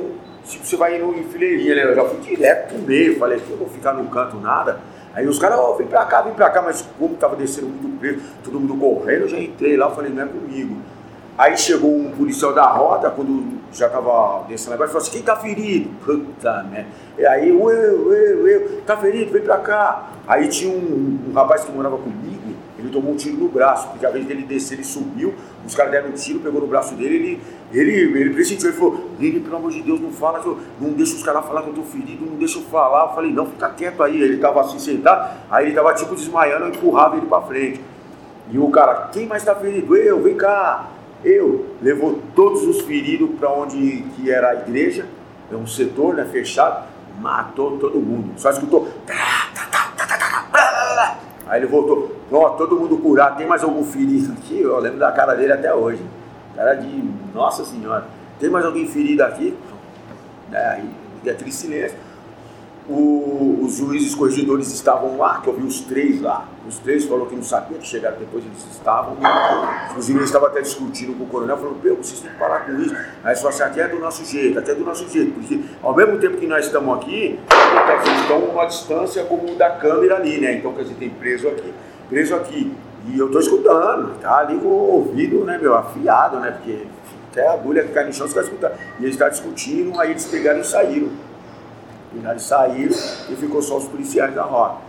Aí o que, que acontece, cara? Aí quando terminou essa, essa matança, eles recolheram nós para todas as celas do quinto andar. Certo? Tiraram os mortos, saiu, saiu, saiu é, corpo até de caminhão de lixo lá, isso é verídico, não é não, porque a gente ia ouvir. Eles, quando a gente fomos subir, a gaiola embaixo do pavilhão tinha pilha de cadáver. Mas é pilha mesmo, assim que se olhava, porque na hora que eu fui entrar, o policial parou eu, falou assim, para, eu falei, nossa, tô morto. Então tinha um farol gigante na nossa cara assim, que não dava para você enxergar, só que você tá aqui, então eu tô vendo a sombra. Aí tinha um rapaz que, que eu também conhecia, o Tubarão, Eu, eu conheci ele pela voz, porque né, meu, tava silêncio, já tava aquele silêncio. Aí o cara falou assim, aí meu, tá cansado? Ele falou, tô. Quando ele falou, tô, eu conheci a voz dele. Aí o cara falou, então descansa. Pá, deu um tiro nele e ele caiu no chão. Aí eu via, assim, pelo, pelo, pelo coisa, eu falei, puta, tubarão, mano, que morreu. Nossa, vamos morrer também. Não vai ter jeito. Os caras, os caras, e os caras pera aí, fica quieto aí. Fica. Eu falei, meu Deus do céu, mais quieto que eu tô, não tem jeito. Aí eles sobem, aí eu consegui subir lá pra cima. Então, vários aí trancaram nós numa ala, no corredor, no quinto andar, todo mundo. E foram embora. Levaram, saiu, saiu corpo em, ambulância, saiu dentro de viatura, saiu o corpo dentro do caminhão de lixo. O caminhão de lixo encostou lá, levaram mesmo. E, quer dizer, e, aí nós conseguimos é, mexer a porta, se soltar à noite, né, se soltando. Aí nós, nós soltamos, ainda estava cheio de corpo lá. Tinha um rapaz lá, cara, que ele estava morto, ele estava duro, assim no canto, assim com tiro na cabeça, assim, duro no canto da cela. O irmão dele estava lá, meu. Aí o irmão dele, irmão, aí no outro dia já. Aí os funcionários vieram, era outro funcionário, falou, não, leva aí e tal, leva ele lá para baixo. Aí colocamos ele no cobertor, levamos ele lá para baixo. Sabe onde que acharam o corpo dele? Na usina da traição, falaram que ele fugiu. Porra, meu. Então, puta, cara, aquilo ali foi. Falou, pô, mas ele desceu com o corpo. Ele, o irmão dele falou, pô, mas você acredita que o corpo do meu irmão não apareceu? Aí depois, quando apareceu, ele, porra, mano, acharam nós indo traição e falaram que o cara fugiu, sendo que nós desceu com o corpo dele. Então, quer dizer, isso daí são, né, meu, fato, é, fatos que, que mostram que aquele número lá que os caras tinham, não sei de onde que é, não tem como provar também. No tanto que uma vez eu estava assistindo, a minha, minha mulher ainda que achou, ela achou um depoimento do, do perito da época, que se eu não me engano era o Badam Palhares, e ele falando que o ar, incendiaram o arquivo. O arquivo era no, no outro pavilhão. Como que incendiaram o arquivo dos presos? Pô, meu. Quer dizer, não teve nada lá, não teve rebelião, não teve tudo, tinha um pavilhão. Foi fato isolado, foi no pavilhão 9. E, quer dizer, queimaram, acharam, queimaram o arquivo de preso, entendeu? Quer dizer, mas, aí nessa história, né? Quer dizer, nessa história a gente estamos aí, quem morreu, infelizmente, muitos ficaram loucos. Eu mesmo morei com três que eles ficaram loucos. Teve um que, inclusive aquela história do, do, do preso, que os caras fazem dançar, que faz, ele morava comigo, que era o Pedro, os caras da rota fizeram ele dançar, fazer que tava fazendo sexo com os presos mortos. Vai, faz aí que você tá fazendo sexo aí. Vai, dança com esse daí. E levaram ele lá embaixo e falaram, esse daqui, ó, ninguém mata não, que ele tem história para contar. Vai lá pro meio, puseram ele, ele morava comigo, Pedro. Ele contou a história uma vez só. Nunca mais ele nem abriu a boca nem para dar bom dia. Nem para a família dele, no dia de visita ele falava, ele ficou cacatonte, ficava parado, comia, se alimentava, só, normal, mas ele não falava. Ele nós tentávamos conversar com ele, família dele, ele não abria a boca para nada. Contou uma vez essa história para nós, falou, oh, os caras fizeram isso, isso, ele foi até no, se não me engano, no 18, no 18 I não, foi no Aluí que fizeram isso com ele, não lembro a cela certinha. Então, quer dizer, é vários fatos né, meu, que ocorreram nesse dia. E foi isso, isso foi a realidade. Foi o que eu vi. Eu estava lá, não assisti filme, não li livro. E muitas coisas, quer dizer, li o livro depois, né? Tem muitas coisas que retratam a realidade, né? Mas a realidade foi essa. Quer dizer, uma coisa banal, um funcionário que poderia ter evitado tudo isso. Inclusive, quando eu fiz uma palestra no Museu Penitenciário, tinha uns diretores lá também, até de penitenciário que eu passei, e quando eu falei isso, o diretor falou: lá, tá vendo? Eu não falei para vocês que a culpa era desse cara? Ele falou, o diretor lá, que era até o, um diretor dele, era diretor do Estado. Eu falei que era, se tivesse um funcionário firmeza, não tinha acontecido isso. O que é a realidade? Esse funcionário, depois eu encontrei ele também, porque aí eu andei em várias penitenciárias e, como eu só arrumava confusão, mandaram de volta para casa de detenção. Eu não quis ficar no 8, porque eu não tinha ido embora, voltei para o pavilhão 9 o diretor do Oito era o seu João, ele era funcionário na época, ele me viu, nossa, pelo amor de Deus, Maurício, eu não tenho nada a ver, parece até que eu ia matar ele.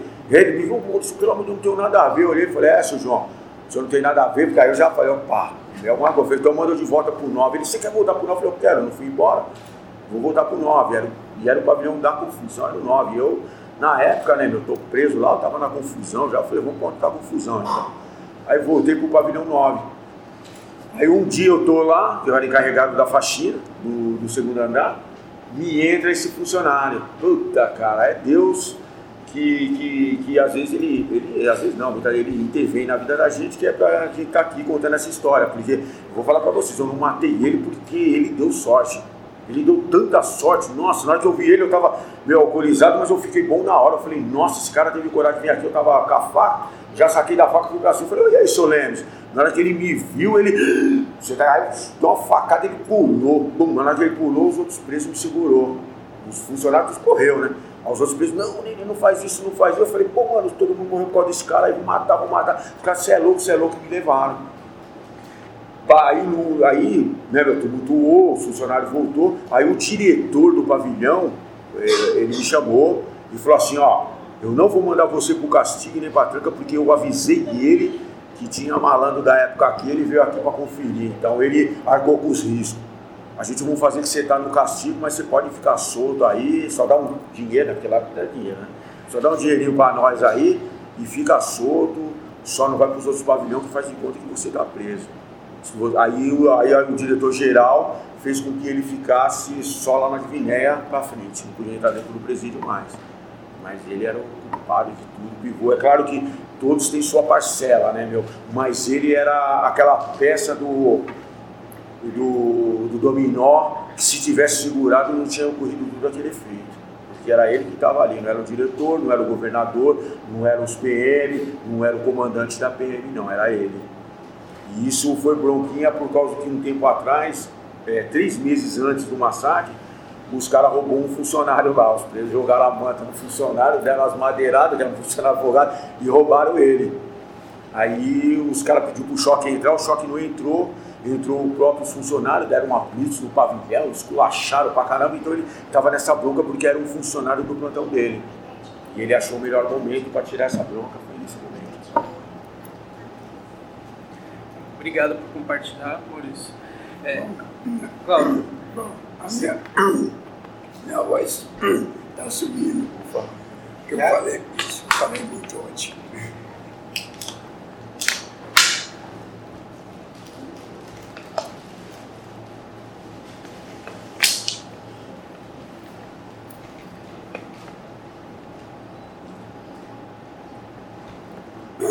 Bom, acho que melhorou. Mas, mas dá para falar. A versão, a versão dele. Falei demais, né? Ontem eu dei aula até tarde, né? Falei muito. Mas a versão dele, ele estava no 8, no 9, eu estava no 8. A minha é diferente. Eu vivi um massacre ao longe da minha cela, vivi o começo, né? É, por que o funcionário entrou no 8? Porque o funcionário do 8 e os presos do 8 era diferente do 9. A gente tinha uma maneira de tratar as tretas, as confusões. A gente tinha uma maneira de resolver problema lá no 9 também, para não acontecer. Então os funcionários, eu falo aquela aproximação de funcionário, eles tinham um, conceito um pouco maior além da, da propina que corria melhor no 8, né? Ela corria mesmo. Então o que acontece? Quando o choque chegou, nós não sabia para onde ia. Sabia que aconteceu a treta lá no 9 e que acabou. Ah, acabou, acabou a treta lá. Mas por que, que o choque veio? Opa, mas eles estão entrando 8, mas entraram para contornar, né? Aquele portãozão. Aí tá lá o seu Maurinho. Seu Maurinho. É, só Maurinho. Bateram de frente lá. Aqui não, aqui não. Os caras até bater nos funcionários. Aqui vocês não vão entrar. É, mas o problema é lá no 9. Esses. Liga a palavra que eu vou falar, esses funcionários safados. O problema é lá no 9. Ele podia resolver a questão ali, né? Não resolveu lá no 8. A questão no 8 foi resolvida. Vocês entram no 8, eles também iam fazer atrocidade. Com certeza. Né? Ou talvez maior, porque a maioria dos residentes estava lá, a maioria dos cabeças estava lá. Nove, molecada primário. Os moleques primário, a maioria de moleques primário. Muitos ali morreu com 19, 20 anos. Muitos estavam com 5, 7, muitos ainda estavam para ir à sua audiência de custódia, nem condenação tinha. Lá no 8 Morreu cinco caras lá que eles já estavam com o avará tudo na portaria, Olha só. né? Morreu a quadrilha toda dos caras. Olha só, lá no 8, a maioria está condenada a 30, 40, 50. Eu tinha várias condenações. né? Então, lá no 8, a maioria condenada esperando para penitenciário tirar ali mesmo. Né? Que na realidade o Carandiru era uma casa de detenção provisória também. Mas se cumpria a pena lá. É o que acontece hoje. CDP é uma casa de detenção provisória, mas se cumpre pena lá. Tudo violações de direito, tudo errado. É tudo errado.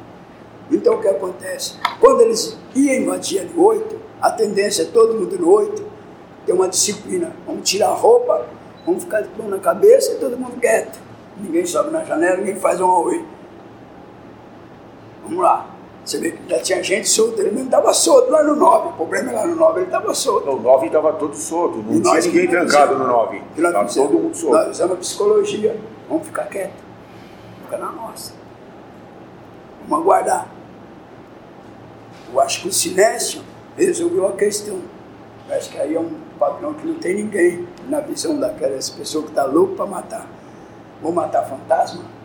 Não lá, não. Lá tem um auê, lá tem um, um agito, lá tem um, alguma coisa. Bom, é lá que nós vamos. É lá que nós queremos. Podia evitar a morte no 9, matando no 8. No 7 nem pensar, o 7 acho que nessas alturas tinha até tá todo mundo desmaiado. No 5, hum, no seguro lá então, acho que os caras já tinham morrido de susto. No 2, os velhinhos já estavam. Mas lá no 8, 9 é o foco. É a periferia do Carandiru, é o fundão. Todas as- Onde, é, quando, eles, ir. quando eles entraram, todas as facas que tinha foram jogadas pela janela. É, todo existia- mundo, é, os caras chegando de metralhadora, não que com faca. Todo mundo já joga as facas. Existia uma chuva de faca.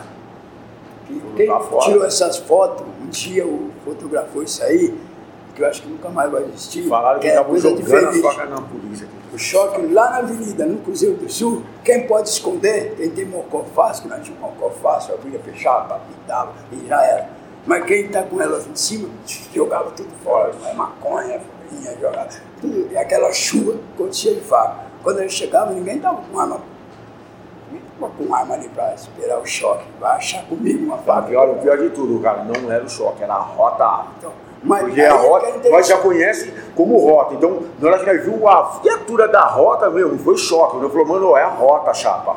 Puta, mas a rota, cara, os caras estão matando na rua. Todo mundo ali, quem que né? não trocou tiro gal, quem que não viu os caras se assassinando pela rota na rua? Você vê a rota entrar no presídio, não é o mesmo impacto que você vê o batalhão de choque, não. É diferente. Na hora que na hora que viu a viatura da rota, eu falei, mano, é viatura da rota, xará.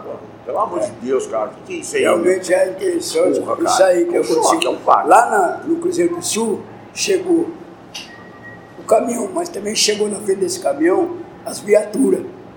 Na época era veraneio, né?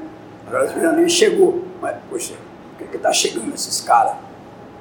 Quem passava as informações sempre tinha um laranjinha, que aí, olha eu vou olhar, vou olhar. Aí me dá um tiro lá na cabeça lá, já aconteceu.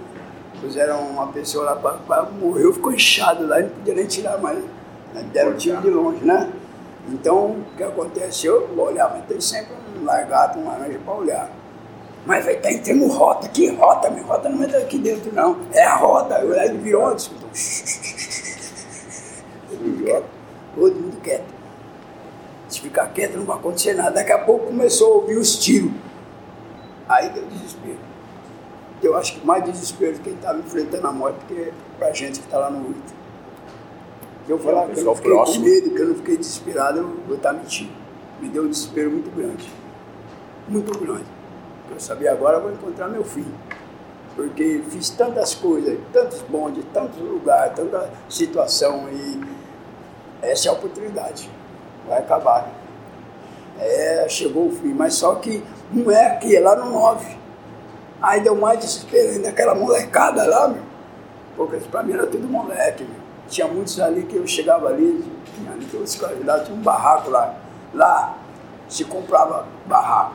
Depois da massacre eu não comprava mais, comprava cela. Tinha até num CD, num- numa música do DT do rap, a coisa que tá feia, tem que comprar xadrez para tirar a cadeia. E a realidade. Então eu um dinheiro, eu comprava um barraco. Ponhava o que eu quero no barraco. Ah, quem é que vendia esse barraco? Tinha a imobiliária. É, tudo era comprado lá dentro. Tudo era comprado, é. Parece que era um país, país da calça bege, tinha de tudo. Você ter uma ideia, né? dentro da minha cela tinha um frigobar. Né? Tinha de tudo. É o poder das condições financeiras, né?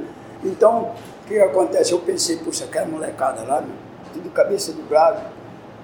Que eles vão partir para cima dos caras? Aí começou o tiro, nossa, será que eles estão armados? É, passou na mente, estão atirando, trocando tiro. Os caras passou na mente que eu tinha, mas com tiro. Tiro da polícia, meu. É tiro da polícia, mas tem tiro de oitão lá também. Então passa na mente que está tendo uma troca de tiro. É louco esse molecada, é. Hum, acho que tinha arma de fogo lá também lá dentro. Tinha um oito, um, tinha assim. Tinha de tudo. É um país onde a, a maneira de pagar uma propina. Bom, naquela época Cintinha forte. não apareceu e, bom, eu assim, a gente tava ali no movimento e eu conhecia, cara. Ali. Você tava lá dentro, os caras tá depois, né? Depois até metralhadora eu já vi lá dentro. Eu É verdade. Dentro oito lá dentro. Dentro oito. Mas, Era tudo bem guardado. Era tudo bem controlado. olha, É lógico que tinha uma, uma quadrilha aqui, outra quadrilha ali, outra quadrilha aqui. Antes de aparecer é, a facções, né? De aparecer o comando. Então, era tudo bem organizado. No 9, tinha um respeito muito grande. O 9 é uma situação que o menor, o sem menor para de maior, ia para lá, eles tinham uma situação assim que todo mundo. Não é que nem uma visita no 8. A visita do 8 era um pouquinho mais alegre que a visita do 9. Essa situação de pôr a cara na parede mesmo aconteceu por causa do 9. Mas no 9, nós já no 8 nós já andava bem a poupa mesmo, né? era à vontade. Lá no 9 já tinha uma disciplina maior. eu acabei com isso aí, ó, depois quando eu voltei, que eu era encarregado da faxina, eu acabei com esse negócio aí. Aí eu falei, não aceito. Você olhou pra visita com maldade, já era, vai pagar um preço caro, mas todo mundo é normal, porque eu veio uma jornalista da CBN, ela veio perguntar pra mim por que, que quando passavam, os presos tinham que encostar na parede, se eles estavam sendo pressionados a isso. Aí eu era, eu era encarregado, chamei os outros rapazes, os outros encarregados a andar, e falei, meu, vamos acabar com esse negócio aí, acabou. Chegado, porque é, é uma forma de respeito, era um. Era Virar as caras, mas visita cara, sua, visita mesmo, ficava em choque, falava, pô, meu Vamos copiar isso aí, vamos levar do 8 para o 9. Ah, mas no 9 os caras não aceitam isso. Então a cabeça do, do- da pessoa que está ali no 9 era diferente. Quando encontraram a morte, talvez aqueles que encontraram a morte tenham quase certeza, não eram envolvidos na altura do crime. Não. Não era encarregado, não era setor, não era. Aqueles lá, a maioria que morreu ali, que, que encontrar a liberdade, a liberdade já estava lá na mão, já estava assinado alvará, alguns que não tinham pena ainda, estavam ali esperando o dia da visita, o dia de sair. O negócio é, é disciplina total, eu não, não passo o limite de ninguém, tinha um respeito muito grande. É, é a diferença do outro, como eu disse, todos são condenados, né? Então, aqueles que morreram, aquela molecada que morreu ali, eles morreram praticamente numa coisa, numa ação violenta, uma coisa assim que, por exemplo, eu trago um- uma porção de animais, como aconteceu num local aí, um montão de cachorro. Cataram todos os cachorros lá e começaram a matar os cachorros. Não sei se alguém viu essa notícia aí. Lá na Rússia? É, mataram todos os cachorros, porque tinha cachorro demais. É o que aconteceu com aquela molecada no norte. Eles morreram sem saber o que aconteceu, cara. É, eu vou matar porque tem demais. Sem saber o que aconteceu. A mente da, da, daquela situação ali, que aconteceu com a gente que está lá no 8, era diferente. Eu ouvi naquilo aquilo lá no outro dia, eu fui no 9. Aliás, eu não vi nada, eu não sou testemunho de nada, mas eu tenho um inquérito como testemunha.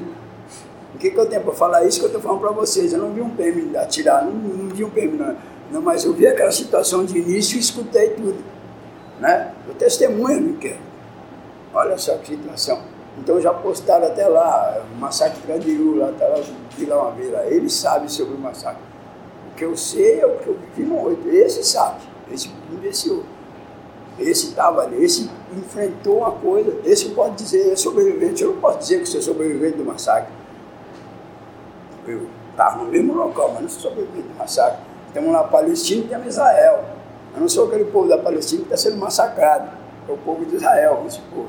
Mais ou menos assim, o povo de Israel não está sendo massacrado. Ele está sendo massacrado o povo da Palestina. Né? É por aí, mais ou menos uma comparação que eu fiz. Então, o que eu posso dizer sobre o massacre do Carandiru, que é uma situação que as pessoas foram condenadas, cumpriu-se um dia, não se pagou por aquela atrocidade que eles fizeram, ficou por isso mesmo, não houve indenização para a família nenhuma, porque não são seres para ser indenizados, não vivem nesse mundo, não são seres humanos, Perdeu quem morreu. são bandidos, né? Então, hum, o que aconteceu? Azar seu, problema seu, quem morreu, morreu. E já era. Em outras palavras, desculpa a palavra, foda-se. É essa a palavra que dá- o juiz pode responder quando ele fala que houve uma resistência à prisão. Ora, resistência à prisão, umas pessoas desarmadas, com tiro na cabeça, Executada. é complicado, mas covardia daquela. hum, fizeram um teatro, um cenário de pessoas que simbolizando é, mortes é, entre ataque, entre briga de preso. Quer dizer, se a gente fosse aprofundar bastante no estudo, nós vamos ficar horas e horas aqui e é muita coisa. Isso revolta bastante quando fala sobre esse assunto. Então é prosseguir para a próxima. Esse lugar aqui que a gente está, ele também já foi muito famoso por fazer muita tortura com muita gente, né? DOPS. E eu sei que o Crick já passou por aqui e, e sofreu tortura aqui, né? Não sei se você teve alguma vivência com isso. Não. Crick, eu queria que você pudesse compartilhar como que foi a sua vivência aqui nesse local que a gente está hoje. Bom, ela não foi uma convivência.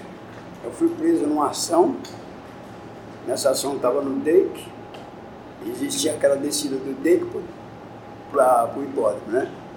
Mas é o seguinte, aqui tinha muito preso político, muito preso aguardando o seu momento de tortura. Pode acontecer com você o que está acontecendo com ele. Então me colocaram ali como exemplo. Ali no Pau de Arara, eu vim para cá encapuzado, com vários me trazendo, era praticamente recém-saído da minha infância, da adolescência, né? Praticamente adolescente ainda, né? E mais alguns também foram trazidos para cá, e de repente eu fui tirado da roupa, fizeram um cavalete e fizeram ferro, passaram ferro, e choque, um choque com uma maquininha antiga, que ponhava os fios, e bateram bastante, racharam minha a perna. Eu tenho esse lado aqui meu, que eu não consigo ter prótese mais. Daí te pergunto, por que que você não põe os dentes? Porque eu não consigo ter, a não ser implante. Esse lado aqui me foi bastante. Hoje eu estou com ele bem, né? Vocês podem ver que a cara dentária foi-se embora nessa época. E foi dentro desse local, que é lá embaixo. Que eu falar para você identificar o local, era escuro. Né? Mas eu já pude identificar um, uma entrada lá dentro de uma cela que eu entrei, já em outra ocasião que tive aqui, né? Então, as pessoas que estavam esperando ali para ser é, torturado, talvez fosse até aqueles políticos conhecidos da época. Né? Eu tinha muitos conhecidos da época. Eu não tinha nada a ver com política, era um criminoso comum. Pessoal comum, não tinha nada a ver com aquilo que estava acontecendo com o país. Não tinha, nem tinha conhecimento do que estava acontecendo com o país. Tinha conhecimento de me sobreviver. Eu não lutava, eu não era, não era não era nada disso. Não tinha nada a ver com isso aí. Mas eu servi como um instrumento para mostrar para o que vai acontecer com você. Você é o próximo, se prepare. Se tem alguma coisa a falar, levanta o dedo que você não vai ser. Então, mim, você levantava o dedo, denunciava, falava alguma coisa que ou denunciava alguém por causa que estava vendo que a tortura ia ser terrível. Teve muitos que, que chegaram a ser torturados não entregou ninguém. Porque se chegar a ser torturado, você não entrega ninguém. Quando você é, entrega alguém, você não precisa ser torturado. Você já abriu a boca, já abriu o bico, já falou. Né? Agora, quando você vê um exemplo que vai acontecer com você e você não quer passar aquilo, às vezes até inventa algum assunto. E nessa daí, eu fui ter conhecimento dessa situação um tempo mais tarde com o estudo, né? Da, da, da, história da ditadura, mas na época eu dizia eu não tinha conhecimento nada disso, era uma pessoa totalmente analfabeta, uma pessoa totalmente alheio à, à sociedade, às coisas, a sociedade era o meu inimigo. Ah, eu via todas as pessoas que não estivessem do meu lado como inimigo. Então a mente de um moleque totalmente voltada à criminalidade. Mas fui passar numa situação aqui e que não sei nem porquê. Mas nós sabemos hoje em dia por quê. Porque era preciso pegar alguém de exemplo para mostrar para eles o que ia acontecer. Então, aqui, mais anos mais tarde, descobri nos livros, nos meus estudos, pessoas que poderiam estar na mesma ocasião aqui, meados de 73, 71, 70. A Copa de 70 tinha acabado, isso mesmo. Por aí. Por aí. É isso aí que eu sei daqui. É, queria deixar aberto, se alguém quiser fazer alguma pergunta, sinta-se à vontade. É, Luísa Camila trabalha aqui no, trabalha aqui no Memorial. Você é surdo, né? Eu sou a Camila e trabalho aqui no Memorial. E aí eu queria mais ou menos seguir na linha da sua pergunta, é, que você citou vários presídios que você passou, né? O presídio do Hipódromo, o caso de Taubaté, Presidente Venceslau, Tiradentes, Penitenciária do Estado, todos esses é, nos anos 70, né? Então eu queria saber se você conviveu com presos políticos também nesses outros presídios, porque a gente tem relato de que também é, era dividido, né? Nessa. Bom, eu cheguei no, na, no Carandiru de 79 para lá. Né? Eu vivia a década de 80 inteirinho. Né? Mas lá no, na penitenciária do Estado, por exemplo, tinha o Fininho. O Fininho era muito conhecido, muito conhecido da, do Esquadrão da Morte e alguns presos políticos. Pavilhão 1, primeiro pavilhão. Morava no terceiro pavilhão, pavilhão de bandido. pavilhão de. Né? Mas tinha contato quando estava na galeria, ou quando ia no cinema ou no campo, né? Tinha alguns. Esse fininho mesmo né, do Esquadrão da Morte, vivia com diversos presos políticos, que já estava encontrando a, o começo da, da, daquela tal democracia que hoje está na democratura, né? né? Hoje está no começo do pedido da democracia, né? É, é, democracia pedia anistia ampla, geral e restrita, né? Que depois só fizeram uma anistia, mas não foi geral não foi restrita, né? Mas tinha já esse pedido. Então muitos estavam alcançando já, com, se eu não me lembro, uma lei que foi feita pelo Figueiredo, não sei se foi o Gás ou se foi o presidente da época, que muitos já estavam encontrando a liberdade. Então eu não tive um, contato maior com eles, mesmo porque não me interessava nessa época essas pessoas. Essa, interesse, mas de espaço, ou, o espaço ou deles. saber de greve de fome, se você pegou nessa. Fala um pouquinho mais alto. Teve umas greves de fome também deles nesses Isso, anos. eu vou chegar lá. Foi perfeito. Em 82, diante de tantas coisas que aconteceu com os presos políticos mesmo, e que acontecia aquela restrição de ter as coisas dentro da cela, e foi se organizada uma situação. Essa situação aconteceu por causa de um banho de sol. Ninguém tomava a iniciativa de fazer um trabalho, mas só se falava muito, se organizava muito. Existia a tal da serpente negra e era, era só rastejante lá solto. E o que, que aconteceu? Nesse banho de sol, começou uns pinguinhos de chuva. E na época, funcionário mandava. Tocava o apito, todo mundo se forma, subir. E para na sua cela, cada um morava numa cela e entrava para dentro. O que acontece? Que esse dia resolvemos não subir, não obedecer, bater o pé. O funcionário não está acostumado com aquilo. Isso é uma coisa nova. Preso político, praticamente, que já tinha alguns saído, alguns estavam esperando para sair, outros já moravam lá na frente, outros já estavam em outra situação. Cada situação já não existia, muitos estavam resolvendo a questão deles. Mas os presos comuns ficam politizados, né? Vou falar para você que eu sabia alguma coisa, eu não sabia nada. Eu ia pelos outros. Não, eu não comandei nada, não, sabia. não tinha inteligência, não tinha cultura, não tinha. Então, segui, segue o mestre. Né? E foi o que aconteceu, de repente, ninguém subiu, pegaram alguns funcionários para conversar, uma conversinha séria com o senhor, nós não vamos subir, nós não vamos para a cela. E houve um bate-fundo ali, outros já vieram de outros pavilhão, e uma troca de ideia, troca de ideia, o choque vai invadir, o choque vai invadir. O medo muito maior do choque era muito forte. Eu tinha um medo terrível do choque. Eu, falar a verdade, lembro do choque, ainda me dá arrepio. E tá bom, vamos entrar num acordo, vamos subir. Mas se nós queremos isso, isso, isso, tá bom, nós aceita, nós aceita, nós aceita. Tudo, e todo mundo subiu. Ora, você mora sozinho numa cela, trancado, sem nada, não tinha rádio, não tinha isso, não tinha aqui, trancado dentro de uma cela. Todo mundo subiu. E eles fizeram a covardia e mandaram o choque. A resposta é não tem reivindicação, você não tem direito de nada, e vocês vão apanhar e já era. E o choque. Ah, é, o choque não vai ficar para sempre, né? O choque não vai ficar para sempre, eles vão ter que sair. E eles saíram. Aí quebraram. O que, que tinha para quebrar? Não tinha nada. As portas eram de madeira, só sobrou o guichê. Alguns panos para queimar.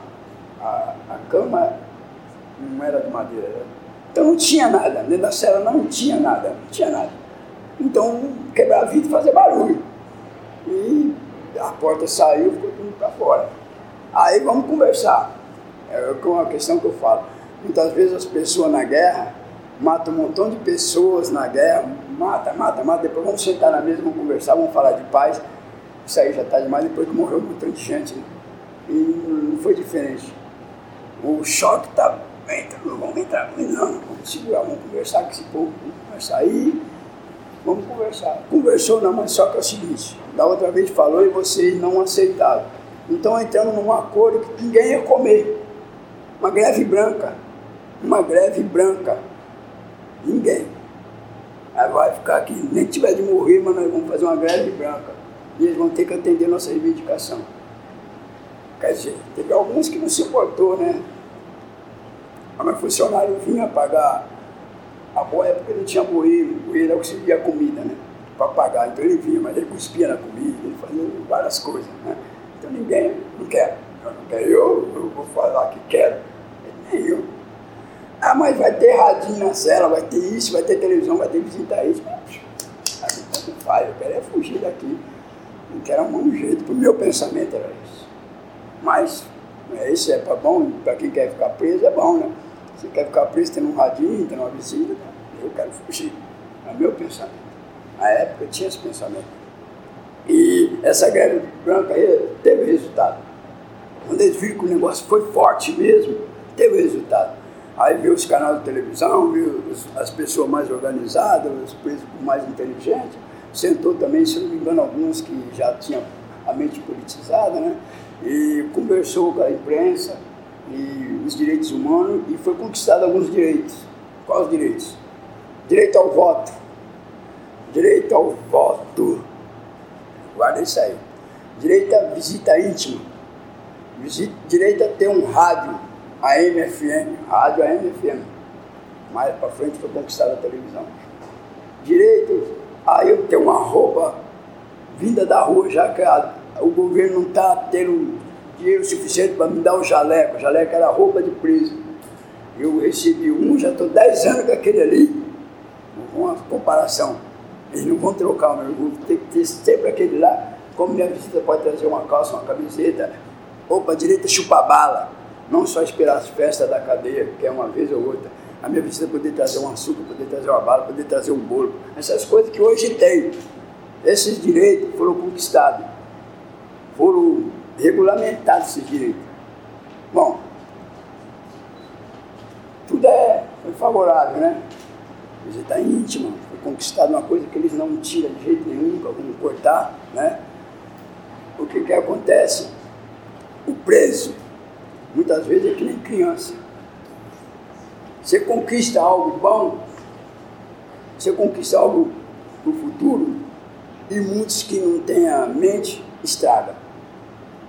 E de repente começou a querer mais, mais, mais, mais, mais. Não é assim. Eu tenho que pedir 10 para conquistar as 3, 4. Eu vou conseguir as 11. Eu pedi 10 e quero conquistar 11. Peraí. E nessa daí se estragou muitas coisas. A primeira coisa que vocês não têm direito é voto.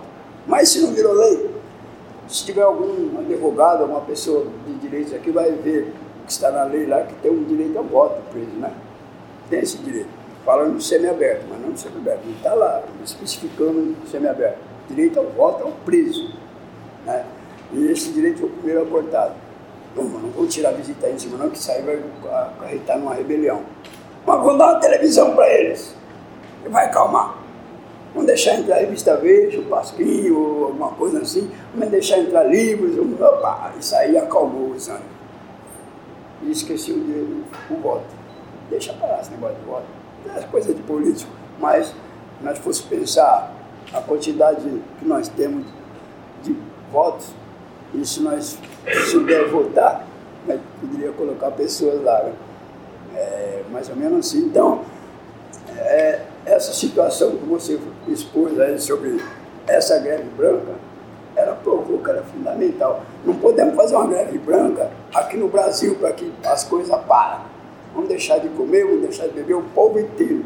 Eles não estão nem aí. Porque eles vão começar a comer, beber, eles vão ter tudo. Tá? Mas nós podemos falar na rua, podemos gritar na rua, protestar na rua. É isso aí. Tem mais uma pergunta? É o seguinte, eu abri o jornal hoje ontem, estava tramitando na Câmara em Brasília projeto de lei de um cara que acho que devia estar no Carandiru naquela época para ser eliminado da face da terra, que é o seguinte, que o, o preso tem que ser responsável por pagar sua despesa dentro do presídio. E ele trabalha para pagar isso. E se ele não consegue pagar por mau comportamento, sei lá o que e tal, que isso entraria na dívida do governo. Ou seja, depois que o cara sai do governo, ele é devedor do governo. Pode receber um processo de cobrança judicial. Então eu queria saber, queria que vocês comentassem um pouco isso, porque eu acho que tudo que a gente está discutindo aqui é para criar uma sociedade mais justa evitar que tudo isso se repita. Mas parece que esse cara não está muito preocupado criar uma sociedade mais justa. Parece que ele está querendo criar um campo de concentração. queria que vocês comentassem um pouquinho qual o impacto disso. Né? Eu tenho uma resposta sobre isso. Aliás, é um dos temas do trabalho que a gente tem feito com as pessoas em diversos locais que parece que faz. Ora, se a minha visita leva junto, vou colocar como preço, se a minha visita leva o açúcar, leva todas as coisas que eu necessito, por que, que eu custo tanto? Minha visita já paga o meu tempo. Mas eu custo tanto pelo governo. Bom, esse dinheiro ainda vai continuar acontecendo. Não sei para onde vai. Talvez vai para o bolso dos senhores. Ou não. Para o meu. O seu né? não são dos nossos bolsos que vai. Então esse dinheiro existe, custa tanto para o governo, para o Estado. Foi falado muitas vezes em muitos noticiários de televisão, jornais e revistas, que o preso custa tanto. Bom, o preso vai trabalhar para pagar essa situação que ele vive. Tudo bem. Então é o seguinte, você transferiu o preso lá para vencer lá, você põe um ônibus para visita aí lá do governo, para levar até o visitado. Põe um trabalho lá dentro que ganha um salário de direitos trabalhistas, não um trabalho para a pessoa fazer, para remissão de pena, para receber pecúlio e que não dá as condições de pagar uma viagem da visita, nem ajudar visitante, nem muito menos. E tira esse dinheiro, tirar esse dinheiro fora, que já vai para o governo, um programa social voltado ao ingresso para frente de trabalho. Mas ele continuar trabalhando para pagar o que já é pago, isso daí é um roubo. Isso daí é uma falcatrua. Vou falar mais. Tem um programa que eu faço com o Exército, no sistema prisional, e muitos que me procuram lá no espaço, eles querem mudar. Ou nos trabalhos, eles querem mudar. Na Ampará, é uma associação de amigos e familiares de presos. E essas pessoas que procuram, eles querem mudar. Eles saem de lá sem as condições nenhuma de ressocialização. Muitas vezes até sem os documentos. E o governo do estado fez um programa chamado Pro-Egresso. Bonito, maravilhoso no papel. Talvez eu tenha na bolsa lá embaixo lá. Ele é maravilhoso no papel. Ora, que beleza. Agora o preso vai sair, tem um local que tem frente de trabalho, ele vai conseguir tudo, tá beleza, só fazer inscrição. Legal? Então, tudo bem. Já que existe esse trabalho, vamos pagar a nossa estadia lá. Mas isso aí não existe. Não existe, eu não vou esconder esse, essa fala não, porque não existe. Eu mandei vários fazer inscrição lá, nenhum deles foram inscritos, nenhum deles conseguiu frente de trabalho, nenhum deles foram para lei, nada, para nada. Existem os cursos, existe no programa do governo. Pode procurar no link aí, no programa do Pró-Egresso, do governo do estado de São Paulo. Então, querem cobrar o tempo que ele vai estar preso? Tudo bem. Dignidade. Uma das coisas que a pessoa humana tem que ter. Solta ao preso. Cometeu o erro. Ele é apenado. Ele vai cumprir a pena dele. Na época do, do, dos direitos dele, de execuções, cumprir os direitos dele de execuções. É, tudo isso daí pode somar, mas essa verba que fala que eu tenho que pagar o tempo que eu estou preso, essa verba, ela já existe. Acho que quase todos aqui já ouviram falar que o preso custa quanto? 2 mil, 3 mil ou 5 mil. O Estado. Ela já existe. E aí? Eu vou pagar enquanto eu estou preso e essa verba vai ser destinada a quê? Então, ó, é algo que está tudo errado. Aí eu, Eu não Eles tentam colocar no, entre aspas, no criminoso, a culpa por ele ter cometido um crime. ó, Não é a sociedade que gera isso. É que ele nasceu ruim e tem que pagar. eu, acho- eu acho assim, isso, essa, essa lei ela pode estar tramitando, mas ela não vai ser aprovada. Que ela não vai ser aprovada? Porque é o seguinte, esse dinheiro que está se falando que existe, essa verba ela é totalmente extraviada. Então tem muita gente ganhando com isso, com esse carceramento. Então essas pessoas são aquelas que vão bloquear isso. Estão ganhando, o cara tá. Eu acho assim, se o preso, você tá ligado? Ele tivesse todas as condições para que isso acontecesse, para começar, ele não estava nem preso. Então não ia existir. Esse, A gente tem que pensar um negócio, quando a gente fala assim de ressocializar, mas peraí, ressocializar, o que, que quer dizer isso? Porque como que nós vamos ressocializar alguém que não está nem socializado, meu? Pô, se o cara está no crime lá na rua, ele está socializado em quê? Para ele ir para a prisão para ser ressocializado? Então, peraí, então vamos socializar primeiro as pessoas antes de, é, já não vai ser nem preso, não vai ter nem trabalho de ressocialização. Então quando a pessoa, ô, ressocialização, eu fico pensando, pô, mas então o cara estava socializado aonde que ele está? O que, que quer dizer? Uma vez eu me pego na confusão quanto a isso, porque eu entendo. Se o cara está no crime, está lá tendo a necessidade deles, e vai e ingressou no crime, ele está socializado em quê? No crime organizado, só se for. Porque vamos socializar ele é o que agora? Então, tem essa. Então eu não acredito.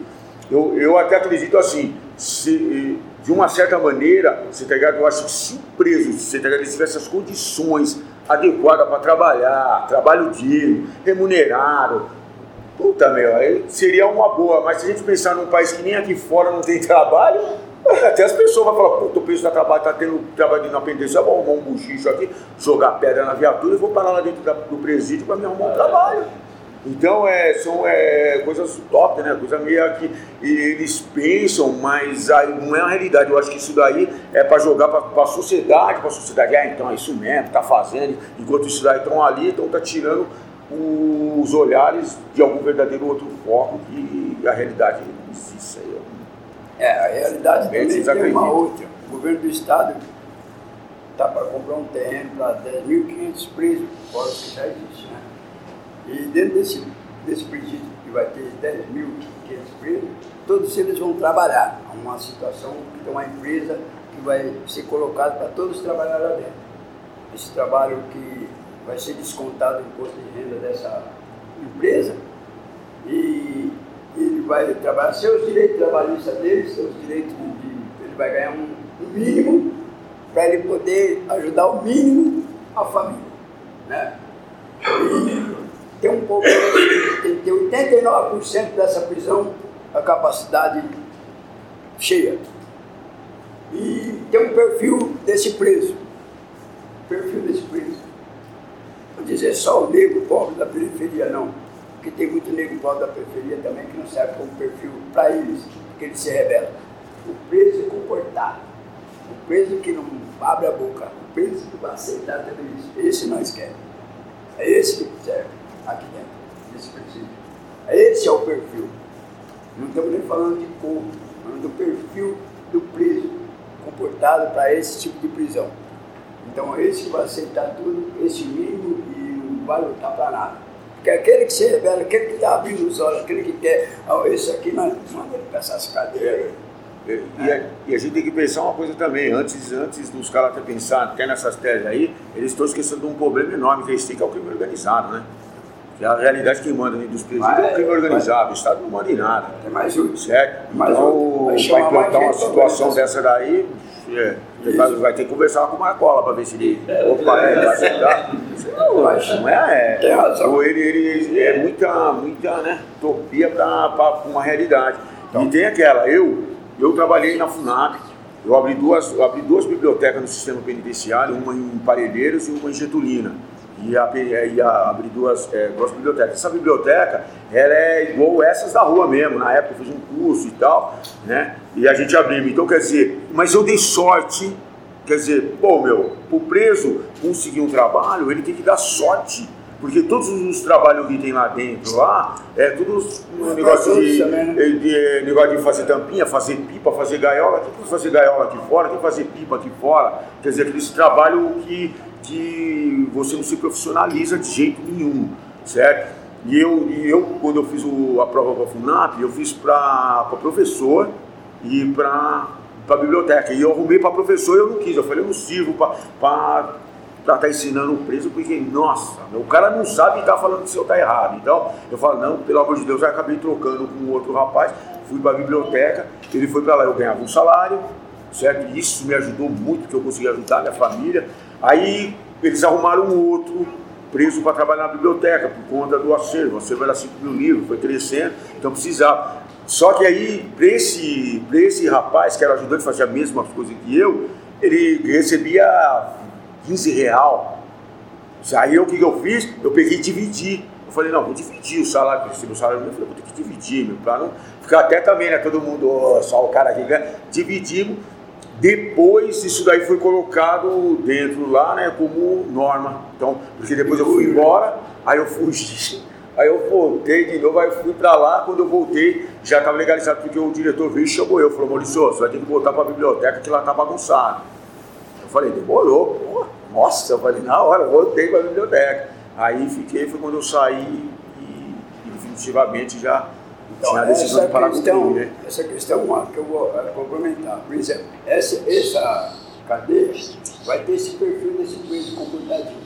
Esse preso que não vai, de alguma forma, se rebelar. Mas esse trabalho que vai ter dentro dessa cadeia não te serve aqui fora. Não tem para você aqui fora. Tem lá dentro. Eu, por exemplo, se eu fizer um curso lá dentro, se eu me formar lá dentro, não me serve como currículo para a sociedade. Né? O que, que você fazia lá? Eu fiquei cinco anos comportadinho trabalhando numa empresa lá dentro, não me serve como currículo. Irmão, chegou a liberdade desse perfil, desse preso comportado, o momento dele chegar à liberdade. O que, que eu vou fazer lá fora? Tem alguma coisa preparada para ele? Não, você dá uma volta lá fora, comete alguma coisa, como ele disse, e volta que você não interessa. Você é um número. Você tem um local aqui. Esse, ah, joga uma pedra na viatura volta lá de novo, porque tem um emprego aqui fora, não tenho. Eu, fiz tudo isso daí, me serve como currículo, meu ensino, meu estudo, meus cursos me servem, as portas me fecham. Então, a visão é essa. Não vamos diminuir preso, não. Vamos achar a solução para ter mais preso. É a solução é atacar a periferia, fazer mais criminosos na periferia, fazer mais criminosos no centro. Vamos abrir mais frentes de cracolândias, vamos abrir mais coisas assim que levam as pessoas à, à ruína da vida dele. Vamos abrir mais jeito de ter mais preso. Não é solucionar essa questão. Aliás, nosso Brasil corre o risco de agora ser campeão. Nós temos aí um- uma Copa do Mundo, mas não é de futebol não, do número de presos. Nós já estamos em terceiro lugar, gente. Os dois na frente lá estão fazendo um programa para diminuir um pouco a quantidade de presos. O Brasil está fazendo um- uma questão de aumentar a quantidade de presos. Então, breve, breve, vamos sair para a rua, a taça do mundo é nossa. Prisioneiro não é quem possa, nós temos mais presos que todos os país. Então, é essa a questão que está acontecendo. Quando eu penso em fazer cadeia para 10 mil quilos, aí vou fazer fundações casa para mais 20 mil menores. Eu vou encarcerar todo o povo pobre, todo o povo, vou marginalizar todos eles de uma, uma maneira. Como é que eu marginalizo? Ações sociais que você quer, não vai ter que poder fazer não. Hein? Nós estamos vivendo uma democracia aí, não pode ter isso, não pode existir isso. Então é por aí, gente. E eu fecho a minha fala aí, ó, porque eu me revolto muito com essa questão e eu sei que nós temos que lutar muito. Primeiro, vocês que estão aqui, é, por que, estão aqui? Porque sabem que a situação está insustentável. E mesmo que se a gente for ver, já vi vários debates da privatização dos presídios. E por que, que é polêmica isso? Certo? Por que, que é polêmica? Então, você vê, já vem em cima, né? Pô, já teve, já esse, o, o próprio governo ele não quer porque eles estão ganhando ali, meu, puta, não vai privatizar, vai cair na mão de quem? Como que vai ser o trabalho? Não está tendo nem trabalho para a pessoa que fora, não vai pôr tudo essa massa carcerária para trabalhar e para sair, para ele falar lá. Olha lá o preso trabalhando. Não, lá dentro tem, aqui nós não tem. Então, tem todas umas polícias, né, vários pontos de vista que não foi para frente. Esse debate até eu tive em Getulina, a, a juíza, ela foi lá uma vez, perguntava, o que, que você acha da privatização? Nós, né, conversando, vem aqueles pró, vem aqueles contra, e, né, meu, você ali dentro, ali, dependendo da pessoa, muitos vão falar, puta que pariu, seria uma ótima, muitos vão falar, não, aqui, mano, eu não vim aqui para trabalhar, não, eu só era bandido na hora, eu sou obrigado a trabalhar, senão eu vou ter que ficar na tranca. Então até a própria comunidade carcerária, os próprios presos também se dividem nessa polêmica, né? Uma lei assim, simplesmente os caras vão. Ah, ver, tendência é pode ser que tenha até as vantagens também, ou pode, sabe, tem tudo, tudo favorece alguém e desfavorece alguém. Não, Então, quer dizer, até o ponto de vista, aí ó, é até o ponto de vista né? mais ruim que, que, que você falou, pô, então, às vezes tem quem se favorece lá dentro, lá que pra ele vai ser falar, puta merda, tá ligado? E tem aqueles que, né? Mas a é- tendência é rebeliões, porque eu vou me rebelar contra essa situação. Vai vir mais rebelião, vai vir mais massacres. Já está acontecendo no Nordeste, coisa que era difícil acontecer. As prisões do Nordeste também estão organizadas, organizadas, né? Nós sabemos por quem. Então a tendência é mais rebeliões. E se eu conseguir numa rebelião dessa fugir, o que, que eu vou fazer? Vou trabalhar, vou virar bonzinho? Porque também teve também os, como que é o nome lá, o, que era aquelas cadeinhas lá que os caras iam para trabalhar lá, aquelas ONG que administravam, não deu certo. Né? Iam para lá, ó, A empresa coloca lá os maquinários dentro várias, da cadeia. O preso se rebela, quebra todo aquele maquinário. A empresa perde aquele maquinário, né? O governo vai ter que pagar aquele maquinário. É o dinheiro que vai sair do seu bolso, seu bolso, seu bolso, pagar aquele maquinário. Então, todas essas questões que eles colocam para dar uma Até mudada nessa situação não resolve. O que resolve é é debates e mais debates, mais situações, expor toda essa situação, levar para frente essa situação, não calar com essa situação, não deixar quieta essa situação. Nós realmente ter pessoas que nem vocês dispostas a ouvir, dispostas a lutar. Pessoas que sabem que essa situação não pode deixar só à mercê do governo e da- dessa política que está aí hoje. É isso aí que eu tenho a dizer. Na verdade, bom, eu queria eh, dizer que o objetivo, né, vocês, um exemplo de vida que não está aqui faculdade, não está nenhuma, e a gente aprende muito, né? E eu queria saber de vocês, em poucas palavras, o Eli saiu, ele entrou no crime aos 19 anos, função de uma violência. E tantas violências que hoje você serve de exemplo para a gente. Como encarar a vida, como dar a volta por cima, né? Porque é difícil, né? A gente tropeção na rua é difícil entender tropeção, imagina que vocês passaram. Como isso para mim, eu acho incrível, né? Poucas palavras, aqui de vocês, é o seguinte. Quando vocês olham vocês olham para esse país, que deixa vocês felizes? Em poucas palavras, assim, o que me deixa mais feliz nesse país? É, estranha essa pergunta numa conversa tão, né? Mas eu acho que a felicidade também, eu acho que está tanto em vocês, porque se não fosse felicidade, vocês não estariam aqui, aí eu não estaria aprendendo com vocês. Eu queria saber isso. Torna vocês felizes nesse, quadro tão estranho às vezes, traz a felicidade para vocês, que Ah. dá felicidade. Eu, o que me, que me dá felicidade é as dificuldades que eu vejo, cara. E cada hora apare, aparecendo mais, porque isso, de uma certa maneira, me fortalece. Faz com que eu arrume mecanismo para tentar superar elas, para ajudar as pessoas a superar. Então, cada dificuldade que aparece, às vezes eu não fico mais, "Pô, não, pelo contrário, eu falo, opa, mais uma ali para nós, nós vai ter que passar por cima, por baixo, pelo lado, mas nós vai ter que passar. Não tem como ficar, eu não tenho tempo para chorar. Sabe? Esse dia pegou fogo na minha casa lá, aí o bombeiro olhou para mim assim e falou assim, pô, mas você tá tão sossegado. Olhei para a cara dele e falei assim, você tá vendo aquela mulher chorando ali? Aquele moleque são meus filhos, eu não tenho tempo para chorar. Vocês vão sair logo para mim já começar a arrumar isso, cara? Então é desse jeito. Sabe? Então quando, quanto mais, até as dificuldades, eu coloco elas no âmbito geral mesmo, politicamente. Certas vezes eu falo com as pessoas, as pessoas falam, puta, mas você acredita nisso? Eu falo, eu acredito, cara. Por incrível que pareça, eu acredito sim, eu acredito que tem jeito sim. E muitas vezes eu fico até um pouco decepcionado em ver pessoas mais novas não acreditarem. Eu que era para ser aquela pessoa linha dura, fechada, qualquer coisa falar, não, não pode isso, não pode por ritmo até que ter ficado preso um bom tempo, pelo contrário. Eu não sou assim, eu acho que é, a gente temos que amplificar, a gente tem que abrir o leque, mano para ideias, você tá ligado? Para visões, não só chegar e ficar naquela, não, mas não tem jeito, não pode ser assim. Não, pode ser assim sim, por que não? Por que, que não pode dar certo? Por que, que a gente não pode ainda um, um presidente aí que vai ajudar todo mundo? Não vai ajudar só uma parte das pessoas. Por que, que não, não existe, não vai existir um político que a gente vai poder acreditar nele? Por quê? O desvio de verba, certo? Que da, é, dos projetos sociais que estão se desviando, por que, que nós não vamos acreditar que um dia vai chegar o mundo que merece? Bom, se, eu, se, eu, se eu perder essa esperança, aí, porra, eu tô morto, cara. Eu já morri, então eu acredito. Então todas as dificuldades que aparecem, por mais que a gente tenta, a minha irmã, ela vê como que eu sou, ah, eu sou o cara que eu chego e falo, não, mas não vamos, vamos, vamos, vamos dar um jeito de ir para cima do problema, não vamos ficar lamentando o problema.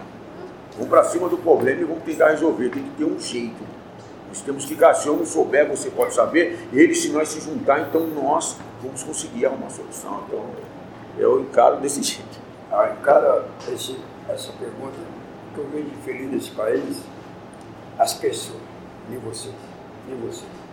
E outros locais que eu já passei, que palestra, que estão lutando contra essa situação.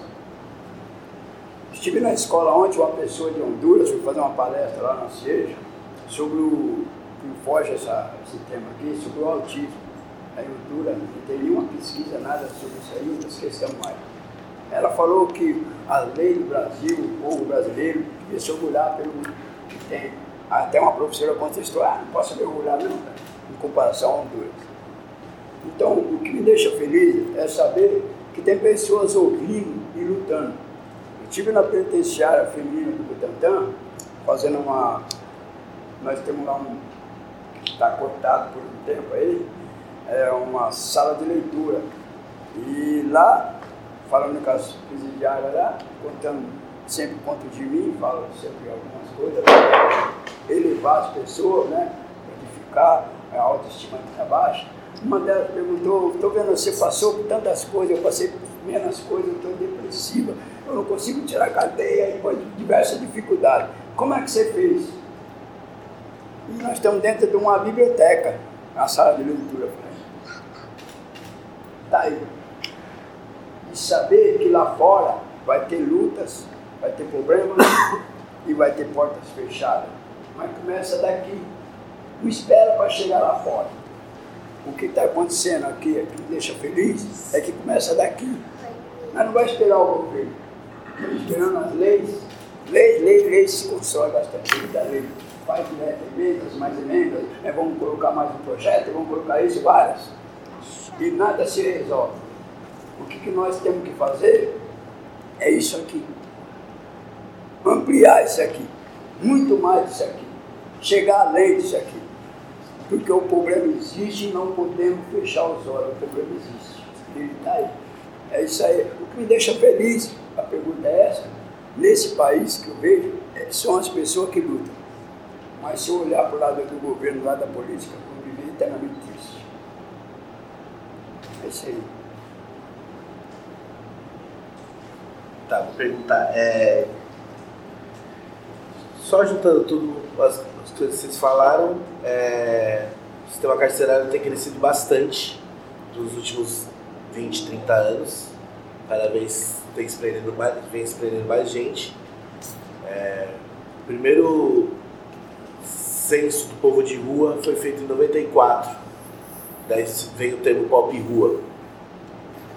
O primeiro censo de povo de rua saiu que em São Paulo tinham, não, não me lembro agora se é 2.500 ou 3.000 pessoas em situação de rua em 94. O último censo do pop rua que saiu foi em 2016 ou 2017. É, já são 18 mil e blá blá blá. É, eu aposto que se eu pegar dois gráficos do crescimento povo de rua e o crescimento da cadeia, ele vai bater igualzinho a curva. É, trabalhei na Fundação Casa durante três anos.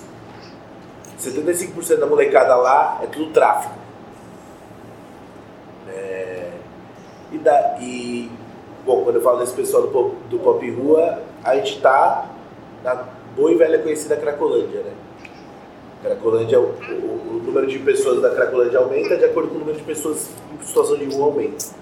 No final tem uma frase boa, clássica, que fala que os moradores de rua vão falar assim, eu não quero ser o novo índio de Brasília. Então eu prefiro ficar com várias pessoas juntas do que ficar sozinho na rua. Tá, e tudo isso só para contextualizar e perguntar o que, que vocês acham sobre a ideia de legalização das drogas? Eu, ó, eu é o seguinte, tem um conhecido nosso lá na região que ele é, é da marcha da maconha, o Carlão. Sério. Eu vou ser sincero, eu sou contra. Porque eu acho assim, certo? É, muitos problemas seriam até resolvidos nesse aspecto. Só que nós, nós não tem, o Brasil não tem como ter uma fiscalização na mão de quem que vai parar essa droga. Pô, de uma certa maneira vai te liberar, então vai, ter uma, vai, vai sair da mão do tráfico. Os caras falam, pô, não, mas vai sair da mão do tráfico. Pô, o cigarro tá aí, ó. O cigarro tem o cigarro e tem o cigarro do contrabando. Então, pô, então quer dizer, então vai ter. E vai parar na mão de quem? Porque eu vi o seguinte, você tá ligado? Eu trabalhei com tráfico de droga, na época eu estava no movimento, e eu vi uma coisa também. Não só o álcool, você tá ligado? Mas a maconha, ela também é um passo. Para quê? Para outro tipo de droga. Fumou baseado, cada vez ele fuma o baseado dele lá, ele vai ler o livro dele, ele tem aquela coisa para ele comer ali na geladeira, mas e aí quem não tem? Vai fumar o baseado, vai dar maior fome nele, ele vai falar, puta que pariu, mano. O que, que eu vou fazer agora que eu tô com fome? Tô na larica. Então, eh, nesse aspecto, nessa visão minha, eu, eu, eu não sou a favor da legalização, não. Sou contra. Tá ligado? Eu não sei se a solução seria uma repressão, não sei a solução qual seria, mas eu acho que essa solução, eu vejo ela, porque eu acho que, que, que, que vai ter a oferta, vai aumentar, porque aqui no Brasil vai aumentar do mesmo jeito que aumentou o cigarro. E isso vai parar na mão das pessoas indiscriminadamente. Quer dizer, a molecada daqui a pouco está tudo fumando maconha também. Já estão. Certo? Não, já estão. Aí, quer dizer, então, o que, que pode acontecer? Pode baixar. Então, se a molecada compor 12 e 13, então 10, 9, porque aí vai ter mais, né? Acho que não- o Brasil ele não, tem, um, não tem uma, uma estrutura para falar, não, vamos legalizar e vamos controlar, porque vai ser assim e vai ser assado e tantas pessoas só que vai poder, ou em tal lugar que vai poder consumir, ou em tal lugar que vai vender. Eu não acredito nisso, jeito nenhum. Bom, eu posso dizer que eu sou a favor da legalização da droga, mas as drogas, tem aquela droga lista, que está nas farmácias, que todo mundo usa droga, né? Usa droga, mundo usa droga. Então, quem não tomou um comprimido hoje? Eu acabei de tomar um comprimido para garganta, né? É uma droga, né? O médico receita. E existe o entorpecente. Agora tem que resolver essa questão quando sou usuário, quando sou traficante. Eu vi uma tese de uma uma jovem que foi lá até no Moinho. Eu achei interessante essa tese dela, que é, é a definições. Porque quando legalizar essa droga, muita gente vai deixar de usar essa chamada droga, que eu chamo de entorpecente, vai procurar outros horizontes. O governo do, do Uruguai resolveu essa questão com a legalização da maconha e deu resultado lá, os impostos melhorou, a situação melhorou, um jeito de, de não ter a traficância. Bom, eu tenho amigos que ainda continuam lá no tráfico. Amigos, né? Converso, não vira as costas para eles, né? Espero que um dia eles mudem também, né? É, por aí. Mas eu acho que quando ela for legalizada, eu não tenho porquê mais ter uma área informal, que a, a biqueira é uma área informal. E a farmácia é uma área legal, onde eu vendo droga legalmente. Né? Então é por aí. É, eu preciso lutar para que aconteça o fim dessa questão de guerra às drogas, para que o meu povo da periferia, o pobre, o jovem, o negro que está sofrendo, porque essa caça, essa luta, guerra às drogas é para acabar com o meu povo, meu jovem da periferia que tem morrido nesse genocídio, nessas situações. Então o que acontece? Eu vou é, entrar numa guerra às drogas, quando na realidade é a guerra contra o negro pobre da periferia. Esse é o alvo. Quando eu acabar com essa situação, essa questão de chamar de tudo de, de drogado, então vou ter que prender todo o nosso povo brasileiro. Todo o povo brasileiro. Entrou na farmácia, está preso. Saiu com remédio de droga, está preso. Então, vamos prender muita gente. Então, a tendência é o encarceramento de massa é, crescer por muita gente que saiu de dentro da farmácia. Essa droga, o crack, é, não é nossa. Ela não é nossa. Ela veio de fora. A partir do momento que ela. Uma, uma situação que a pessoa passou a usar, ela é um entorpecente que veio de fora. E essas pessoas, elas são doentes, gente. Elas estão precisando de tratamento de saúde, não de prisão, não de prender essas pessoas, colocar essas pessoas, muitas vezes, está dentro da prisão porque pegou com uma quantidade. Então, quando eu legalizo uma situação dessa, essa pessoa também não vai querer mais isso. Uma coisa legalizada eu não quero, quero uma coisa proibida. Se nós voltar lá no tempo passado, quando a bebida, existe uma lei seca, a bebida virou uma época, muito tempo, muito distante, talvez seja da época do senhor, não, não, é, eu sou muito jovem, é, sou jovem, e era, era proibida, era uma lei seca, era proibida a bebida. Muita gente procurava discriminadamente fazer a própria cachaça, meu. Mas a liberação não significou que melhorou nada. Lá dentro do Brasil era proibida a cachaça, mas nós fazia tonel de cachaça. Liberação da, do álcool. Olha só, a liberação do álcool, uma coisa vendida legalmente dentro dos bares, né? E hoje socialmente as pessoas usam, não, né? Toma uma cervejinha, bebe, e tem uns que ainda continua tomando um golinho de cachaça e virou é, alcoólatra. A diferença do social o alcoólatra. Uma diferença do a pessoa que usa o cachimbo, que ele já não consegue mais se conter com o entorpecente, que não é droga, o entorpecente, com aquela pessoa que fuma baseado. Opa, se a maconha é legal, é vendida na farmácia, se ela é uma coisa que está legalizada, onde o governo vai arrumar uma maneira de. O governo também sério, né? Porque os governo eles vão catar toda essa renda aí para o proveito próprio, né? Então, se ela é legalizada, se tem um imposto maior, uma questão maior, e essa situação de converter para uso da, de tratamento de saúde dessas pessoas que vai sair da, do mundo da crack, do crack, tratar ele como saúde, como programa de saúde, esse dinheiro legalizado, colocar nessa situação, para colocar eles como não visto como pessoa drogada, uma pessoa que precisa de tratamento de saúde. As frentes de trabalho, a frente de trabalho que é feita aí, não está sendo suficiente para é, conter a demanda, que a demanda é muito forte, está crescendo a coisa, a coisa está crescendo demais. É, muito grande essa questão que se colocou aqui, esse senso é muito grande.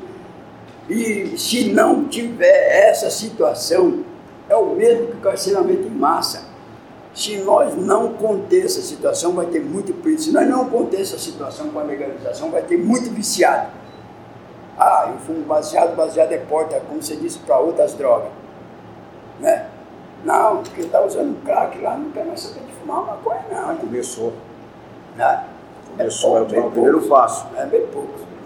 É, onde Eu trabalhei no tráfico de droga, né? eu vi aí. você- eu, eu É, trabalhei no tráfico de droga, eu vi o seguinte, certo? O cara começou, fumou baseadinho, daqui a pouco cara já tá buscando a cocaína, o crack quase não cheguei a trabalhar muito, porque eu, mesmo quando eu estava no movimento, eu era contra o crack. Eu falo que eu não ganhei dinheiro com isso, que eu já ganhei dinheiro com isso também. Claro que o dinheiro não serviu de nada, mas eu era contra o crack, porque eu via a degradação das pessoas, claramente nós via lá, falava, mas esse cara tá vindo roubar aqui na favela, fala com isso.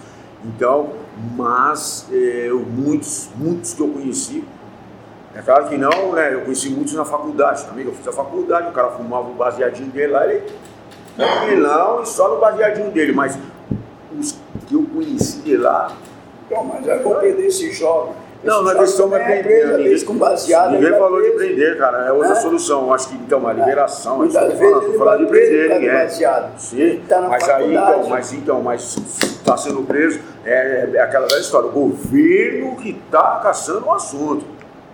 Mas, É, não se é a que quer vai preso. legalizada, Ah. Esse jovem pode fumar na praça lá. Isso aí, pode fumar. E aí, o, quer dizer, o, o mais jovem também vai poder Mas fumar, então, o mas outro mais jovem. fumar. E isso vai significar o quê? Não, nós, quer dizer, nós já estamos entrando num debate aqui. Que a é, Tá achando maravilhoso.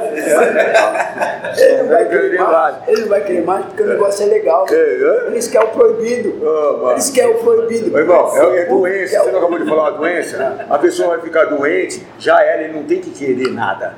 Ele vai ficar doente, ele vai estar viciado, acabou. Ele não quer nada. Ele quer ou não quer, ele vai ter A que tendência Só, pra me pautar Pois essa discussão.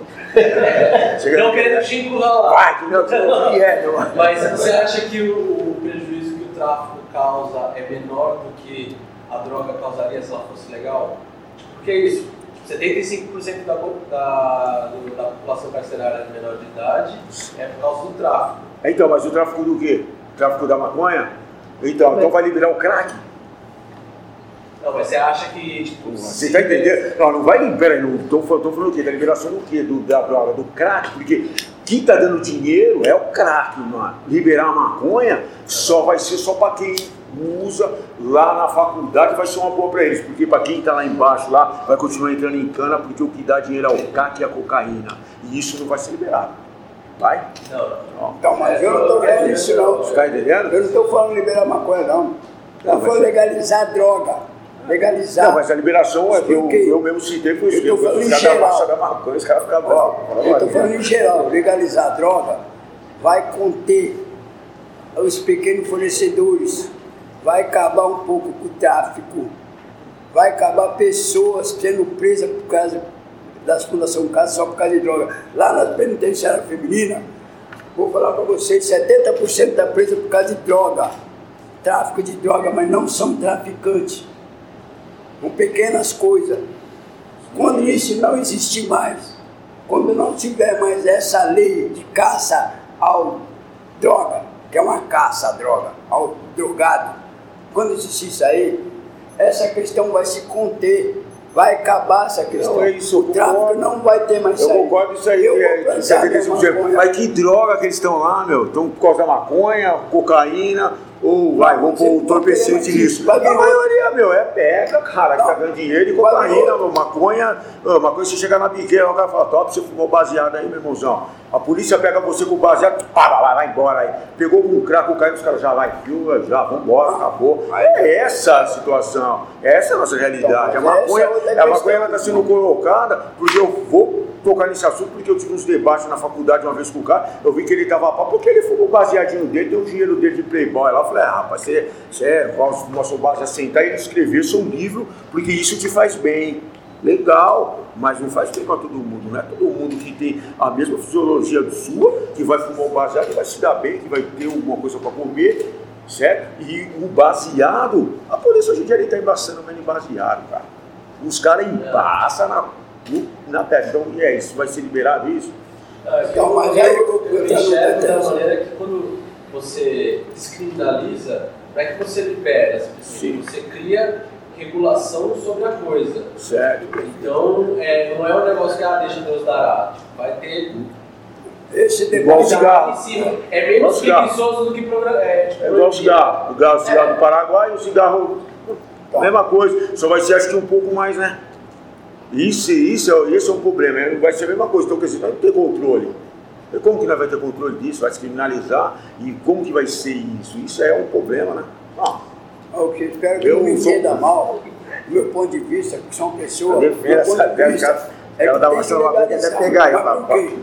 A, a polícia, ele falou, a polícia é um caso à parte. A polícia te prende com baseado, te prende por nada, te prende por você ser negro, te prende porque você mora na periferia, te prende por diversas situações. Sim. Então, nós fizemos uma legalização dessa forma, Vamos também temos que humanizar a de fazer polícia. encarceramento em Nós massa. também temos que acabar, porque a polícia militar não está preparada para ser militar. Essa é a minha visão. Então nós também temos que procurar esse lado de legalizar essa situação da polícia também. Opa, isso aí já não é mais proibido. Não tem por que prender, não tem por que bater, não tem por que catar essas pessoas. Eu também não quero, isso aí não é proibido, eu também não quero. Então vai vir outro, vai aparecer lá um ET com outro tipo de coisa lá que vai dar para alguém começar de novo. Sempre vai existir alguma coisa proibida. Sempre vai existir alguma coisa proibida. Essa questão que já é proibida tem que acabar. Ela já, já existe. É muitas pessoas doentes aí fora. Muitas pessoas presas por causa disso daí. Há muitas pessoas sofrendo, exclusiva na faculdade por causa disso daí. Há muitas pessoas querendo roubar uma pequena quantia de nada, um celular, por causa que ele precisa da coisa proibida. Ele vai roubar porque ele precisa da coisa proibida. Agora, se a coisa é legal, não é mais proibida, ele não tem mais por que roubar isso daí.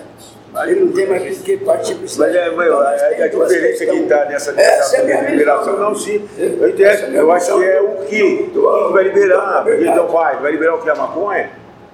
Pô, Não, mas vai liberar o a crack? O crack nunca os caras vão liberar, isso aí é difícil. Ou a cocaína, piorou, isso aí acho que não existe hipótese.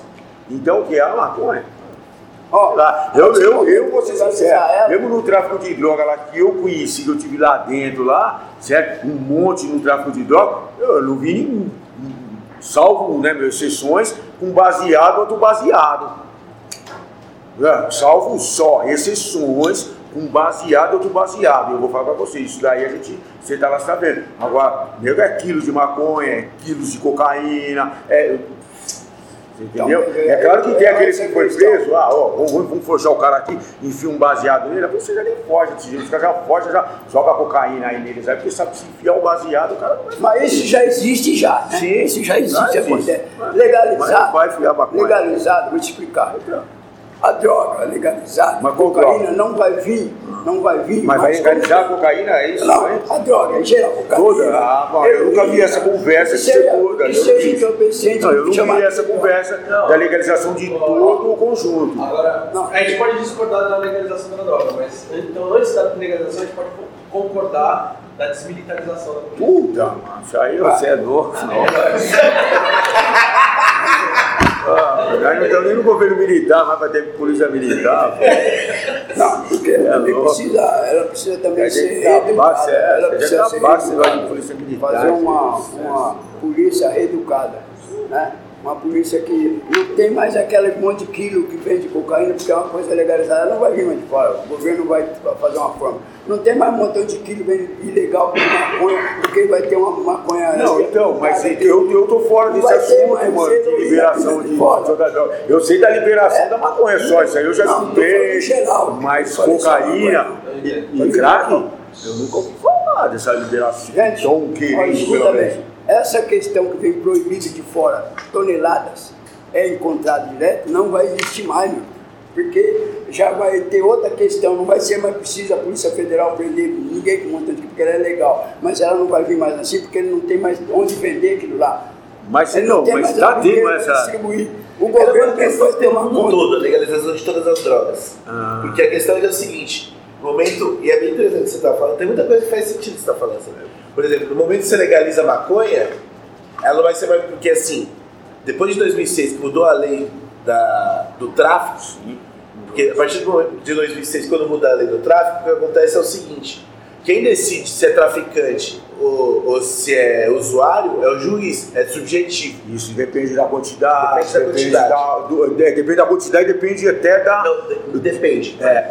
Mas quer o juiz vai decidir. Então- Daí você vai ver juiz falando o seguinte: cara com um quilo de maconha, que é tido como usuário, e cara com um beck que foi tido como traficante. Então, mas é porque inclui, é, isso. mas é, é inclui outras, outras circunstâncias. É Você tá. Se por aí, então é isso, ele- mas, e aí ele vai ter que Cada analisar essas, né? É. Vai ter que Daí nisso, da- daí nisso aumenta muito o encarceramento em massa. É, Sim, o- porque quando o pessoal começa a dizer né? sobre legalização de todas as drogas, é que se legalizar a maconha, daí vai ser muito mais cruel com quem tiver nas outras drogas. Outro detalhe da legalização, de todas as drogas, que lógico, o tráfico não vai acabar. Mas o que acontece é que conseguem se garantir uma melhor qualidade da droga. Então, por exemplo, uma clássica, por que tem tanta overdose com cocaína? Porque a cocaína não é boa. Pô, é boa demais, né, cara? O cara não dá um sapo, cobra, caiu, Mas daí, mas daí, mas daí é isso. Mas uma 99 na real é melhor do que se fossem as que que usa por aí. Que é misturado com vitamina, misturado com pó de gesso, pó de mármore. E daí por aí vai. Sal, açúcar. Tem isso. Tem Carbonato, de tudo isso. É, crack, por exemplo, se você pegar uma pesquisa que tem aí, o crack hoje em dia tem mistura de cimento junto. É, o que acontece, por exemplo, na legalização do álcool, melhorou? Não sei, não sei se melhorou ou piorou, mas a questão é o seguinte: ninguém mais morreu por causa de álcool, porque tinha que morria. Não, da, da condição que tinha na época. Tem um monte de gente aí que Ah, não, da condição que tinha na época. Agora é, legal, agora é legal, agora ele morreu, ah não, então, mas ele morreu lá, mas não, Não, vai mas dar o alarme. muda muitas Não condições. vai ter aquele alarme, né? É, não, mas muda muitas condições, porque quando você faz, um, ou, por exemplo, bom, vocês, vocês puxaram um cadeia, vocês conhecem Maria Louca, né? Porra, nossa. Maria, então, daí Maria Louca mal feita, ou cega ou mata, né? Ah, é, Maria Louca, é assim, que a Maria Louca mesmo, você Maria não bebe ela, né, meu? Você vai Mas destilar muito ela pra você fazer a Exato. cachaça. Você Muito beber a cachaça, aí bebeu a cachaça, já era. Maria Louca, todo mundo sabe o que que é? Todo mundo? É uma cachaça feita na cadeia. Então, aí muitos bebiam a borra dela. Como você falou, quando legalizou a, a bebida, eles começaram a fazer uma de qualidade melhor. Antes existia uma coisa que matava, porque fazia uma porcaria. Hoje existe o crack cheio de porcaria. Ah, vai existir crack. Um crack que o governo vende dentro da farmácia lá com uma coisa química melhor. E que ele não vai querer, ele vai perder o sentido de fumar isso daí. isso. Olha só o que eu tô te falando. Ele não vai querer. Vai fazer uma coisa de melhor qualidade, uma maconha, né? que ele não vai mais querer. Ele não vai querer. Não tem mais aquela maconha com, chamada entorpecente, que é uma maconha que ela vai ter, ter um outro nome, não sei qual é o nome dela, que vai estar lá na farmácia para ser vendida, de uma questão diferente, como acontece com o cigarro. O que, que eles fizeram com o cigarro? Tem um cigarro legal, o cigarro vendido da Souza Cruz e outras E tem o Eite. por aí. Tá Mas existe no mundo Paraguai cheio caralho, né? de, de coisa, vidro dentro no meio. Isso vem de fora. Sempre vai existir alguma coisa que vai vir de fora. Então, Essas mas a maioria do Paraguai ela é feita aqui, mandada pra lá e pra cá no. Brasil. Esse entorpecente, essa droga não pertence ao Brasil, vem de fora. Aí eu, eu, mas eu vou ser sincero, eu sou um cara que eu sou contra. Só que assim, a partir do momento você tá que vem alguma coisa que seja coerente, você vai analisar e fala assim, puta, não, legal, não, não vejo problema de falar, não, pai, eu era, não sou mais. Certo? Porque eu já vi as pessoas fazer isso e a gente também tá com a mente aberta, né? Que, ah, não, mas tá, assim, debatido o problema, você tá ligado? Simplesmente porque às vezes o cara até fuma o baseado, ah, não, aí eu vou falar, calma, irmão. Calma, que eu também não fumo, eu já parei de fumar faz tempo. Aí é diferente, mas a partir do momento que vem um- uma proposta, você tá ligado? Com situações, você vai falar, puta, é mesmo, né, mano? Vai ter esse prejuízo, porque nada é perfeito, mas aí sim, aí vai conseguir mudar. Eu lembro que eu fiz a faculdade e é o seguinte, minha história que eu contei aqui, ninguém sabia, certo? Mas eu, não, eu fiz questão de não falar porque eu já tinha feito outros cursos. Quando eu terminei, eu peguei e contei, no dia da prova, eu peguei e contei para todo mundo. Você tá? Foi um barato super emocionante, minhas professoras chorou, você tá? O pessoal tudo não acreditou. Tinha uma menina, o, o que foi emocionante, uma menina na frente assim, as duas estavam conversando, aí a uma falou assim pra ele, falou assim, é, e agora, o que, que você vai falar sobre bandido bom é bandido morto? Ela olhou assim e falou, não, eu já não penso mais assim não. Ô Maurício, você era bandido, né? Eu falei, ela falou, então, se tivesse morrido eu não tinha conhecido ele, não sabia dessa história. Então, as pessoas também, a gente né, tem que estar aberto para mudanças de opinião.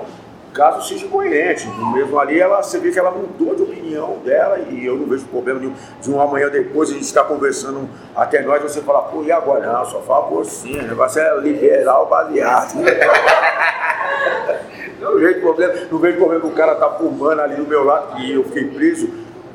Eu parei de fumar, de usar droga em 92. Quer dizer, todo o resto da minha cadeia eu, eu, eu não usei. Eu morava com os caras fumando baseado, os caras cheiravam, não via problema nenhum. Você pegar não usava. Não vejo, não tem essa, esse problema, né? O problema mais mesmo é que às vezes eu, eu vejo em outro, em outro ângulo que eu tive ali no, e vi que, puta que pariu, nós não tem o poder de controlar, de fazer com que aquilo ande, igual vai num país lá, no, na Holanda, não sei aonde, aqueles países que conseguem fazer esse controle. E eu não vejo nós com, com isso ainda, por isso. É uma questão muito é, terrível quando você dá uma volta dentro de uma Cracolândia, por exemplo, se vê pessoas ali numa situação de muita doença, por causa da, da mistura que há dentro desse crack. Tem pessoa ali que está acabada, não é por causa do crack, se é as misturas dentro do crack. É o que vicia, né? Quando nós fizermos uma legalização de uma situação dessa, fizer um, um crack de ótima qualidade, como a 51, hoje é a, a cachaça mais de qualidade, mais conhecida, né? Ou quando fizer uma, uma comparação, desculpa gente, eu não sou dono da verdade não, mas eu acho que eu, é o meu pensamento, é o meu ponto de vista. Uma coisa melhor, essa pessoa não vai querer, porque tirou alguma coisa que era ruim lá dentro, ele quer o ruim. E se ele continuar usando aquilo lá, a tendência dele é até melhorar. Ele vai querer usar de outra forma. E isso aí tem que estar dentro das farmácias. Com receita médica? Não, não sei. O psicólogo, o psiquiatra, sei lá quem vai receitar isso. Né? É uma questão mais ou menos isso. A minha mente viaja nessa questão quando eu sonho numa sociedade sem prisão. Para que eu tenha uma sociedade sem prisão, que é um sonho muito terrível, difícil de nego aceitar, eu preciso acabar com essa questão da droga. Eu, preciso acabar com essa questão do tráfico. Eu preciso acabar com essa questão do meu povo da periferia que está morrendo à toa. Tem que acabar com essa desigualdade social, né? É, essa desigualdade. Os conceitos sociais têm que ser revistos. Tem que ser revistos. Então, para que essa sociedade que eu sonho, que eu não vou estar aqui, né? embora tenha um plano de viver 150 anos, mas essa sociedade que eu sonho, ela tem que existir de alguma forma, mas está se plantando agora. Numa tese que essa menina fez, o Dr. Drauzio Varela foi muito feliz numa situação que ele fala, um grande amigo meu, aliás, estamos fazendo um trabalho junto aí, o mais fácil, isso ouve, né? Que ele fez uma tese interessante. Chegou na, na prisão, numa época, o BAC, a cocaína injetável, o BAC, E vários morreram. é, a cocaína injetável. Eu isso, muito tempo atrás. Não peguei AIDS porque alguém não quis, né? Mas eu usei. Não tinha os cuidados, não tinha tantas pessoas falando sobre os cuidados. Não existia a minha peça alta da prevenção, né? Vocês conhecem ela. Então, o que, que acontece? Quando ela é, introduziu lá dentro da cadeia, achava que isso não vai casar, que a cocaína era coisa de rico. Mas houve algum jeito de ter ela. Acabou. Chegou lá dentro da cadeia, acabou o barco. Chegou o crack. O crack dentro da cadeia. Foi terrível, devastador. Foi uma coisa que você viveu, a época que morria gente por causa de dívida, pessoa, era demais. Opa, isso não está dando resultado, né? Temos que tirar o crack da cadeia. Quem acabou com o O crack? governo não acabou com o crack, Acabou foi o crime mas organizado. fizeram uma proposta. E o crime acabou com o crack dentro É, da mas cadeia. isso e em cima disso aí. Mas sabe por que, que os caras acabou com o crack?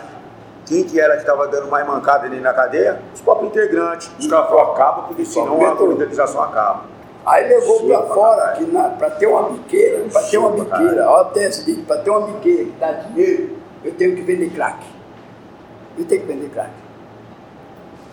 Porque aqueles que compram pedrinha de um real, dois real, dez real, me cobram para aqueles que vão buscar de 10, 20, 50 conto de cocaína. Né? Uma cobertura muito grande. o alvo da polícia é mais aquele ali, aquele que foi comprar bastante cocaína, não. Então, acabou o crack dentro da cadeia. Então, houve uma tese. Ah, você quer acabar com o viciado, manda tudo lá para a cadeia, porque lá não tem crack, ele não vai fumar. E ele também não vai vender lá dentro, se vender, morre. Então, parou nessa tese aí. Então, ainda bem que eles não ouviram essa tese, mandar todo mundo lá para dentro. Eu acho que eles pensam isso, porque lá não tem para eles usar. Lá não tem para eles usar, não, é proibido usar lá. Então, aqui fora, teve a mentalidade que para ganhar dinheiro era preciso ter ele. Para ganhar dinheiro. E ganham muito dinheiro com isso. Ganha muito dinheiro com a devastação dessa juventude, de pessoas até de certa idade já que já está ali dentro ali. E nós sabemos aonde. Então, eu, a minha opinião sobre essa legalização. Não, papai. Pode sim. Eu quero deixar a. Senão eu vou atravessar. Eu sei. Tá bom. Eu sei se eu vou. Quer? Eu penso aqui, foi tão uma boa, essa questão. Eu tenho filhos, mano. Nós temos filhos, né? nós temos as crianças agora. Mas lutar por essas crianças da agora, os nossos jovens já estão envolvidos, né? Essas crianças vão ser jovens, vão ser adultos. Lá na frente, isso aí não vai existir. Vai vir outra coisa de fora, gente. Eu creio que estão procurando outro planeta onde tem outro tipo de entorpecente. Mas o que já existe aqui tem que acabar. Tem que acabar. Acabar. Essa é a minha proposta. Quando eu falo em legalizar a droga. Não falei a maconha, a droga. Acabar sendo consumido. Não aquela que já está lá na farmácia, não, porque aquela nós vamos precisar que eu vou tomar um remédio daqui a pouco. Mas... Gente, eu gostaria de agradecer a presença de todas e todos. Gostaria de agradecer ao Memorial da Resistência. Gostaria de agradecer ao Rafael pela possibilidade e principalmente Maurício, Cláudio. Muito obrigado pela oportunidade dessa conversa aqui hoje. É, esse material dessa conversa vai ficar disponível aqui nessa exposição, então quem for vir depois vai poder conferir e também na internet através do site do Desobediência Sonora, pelo Facebook ou pelo site. Tá bom? Muito obrigado, gente.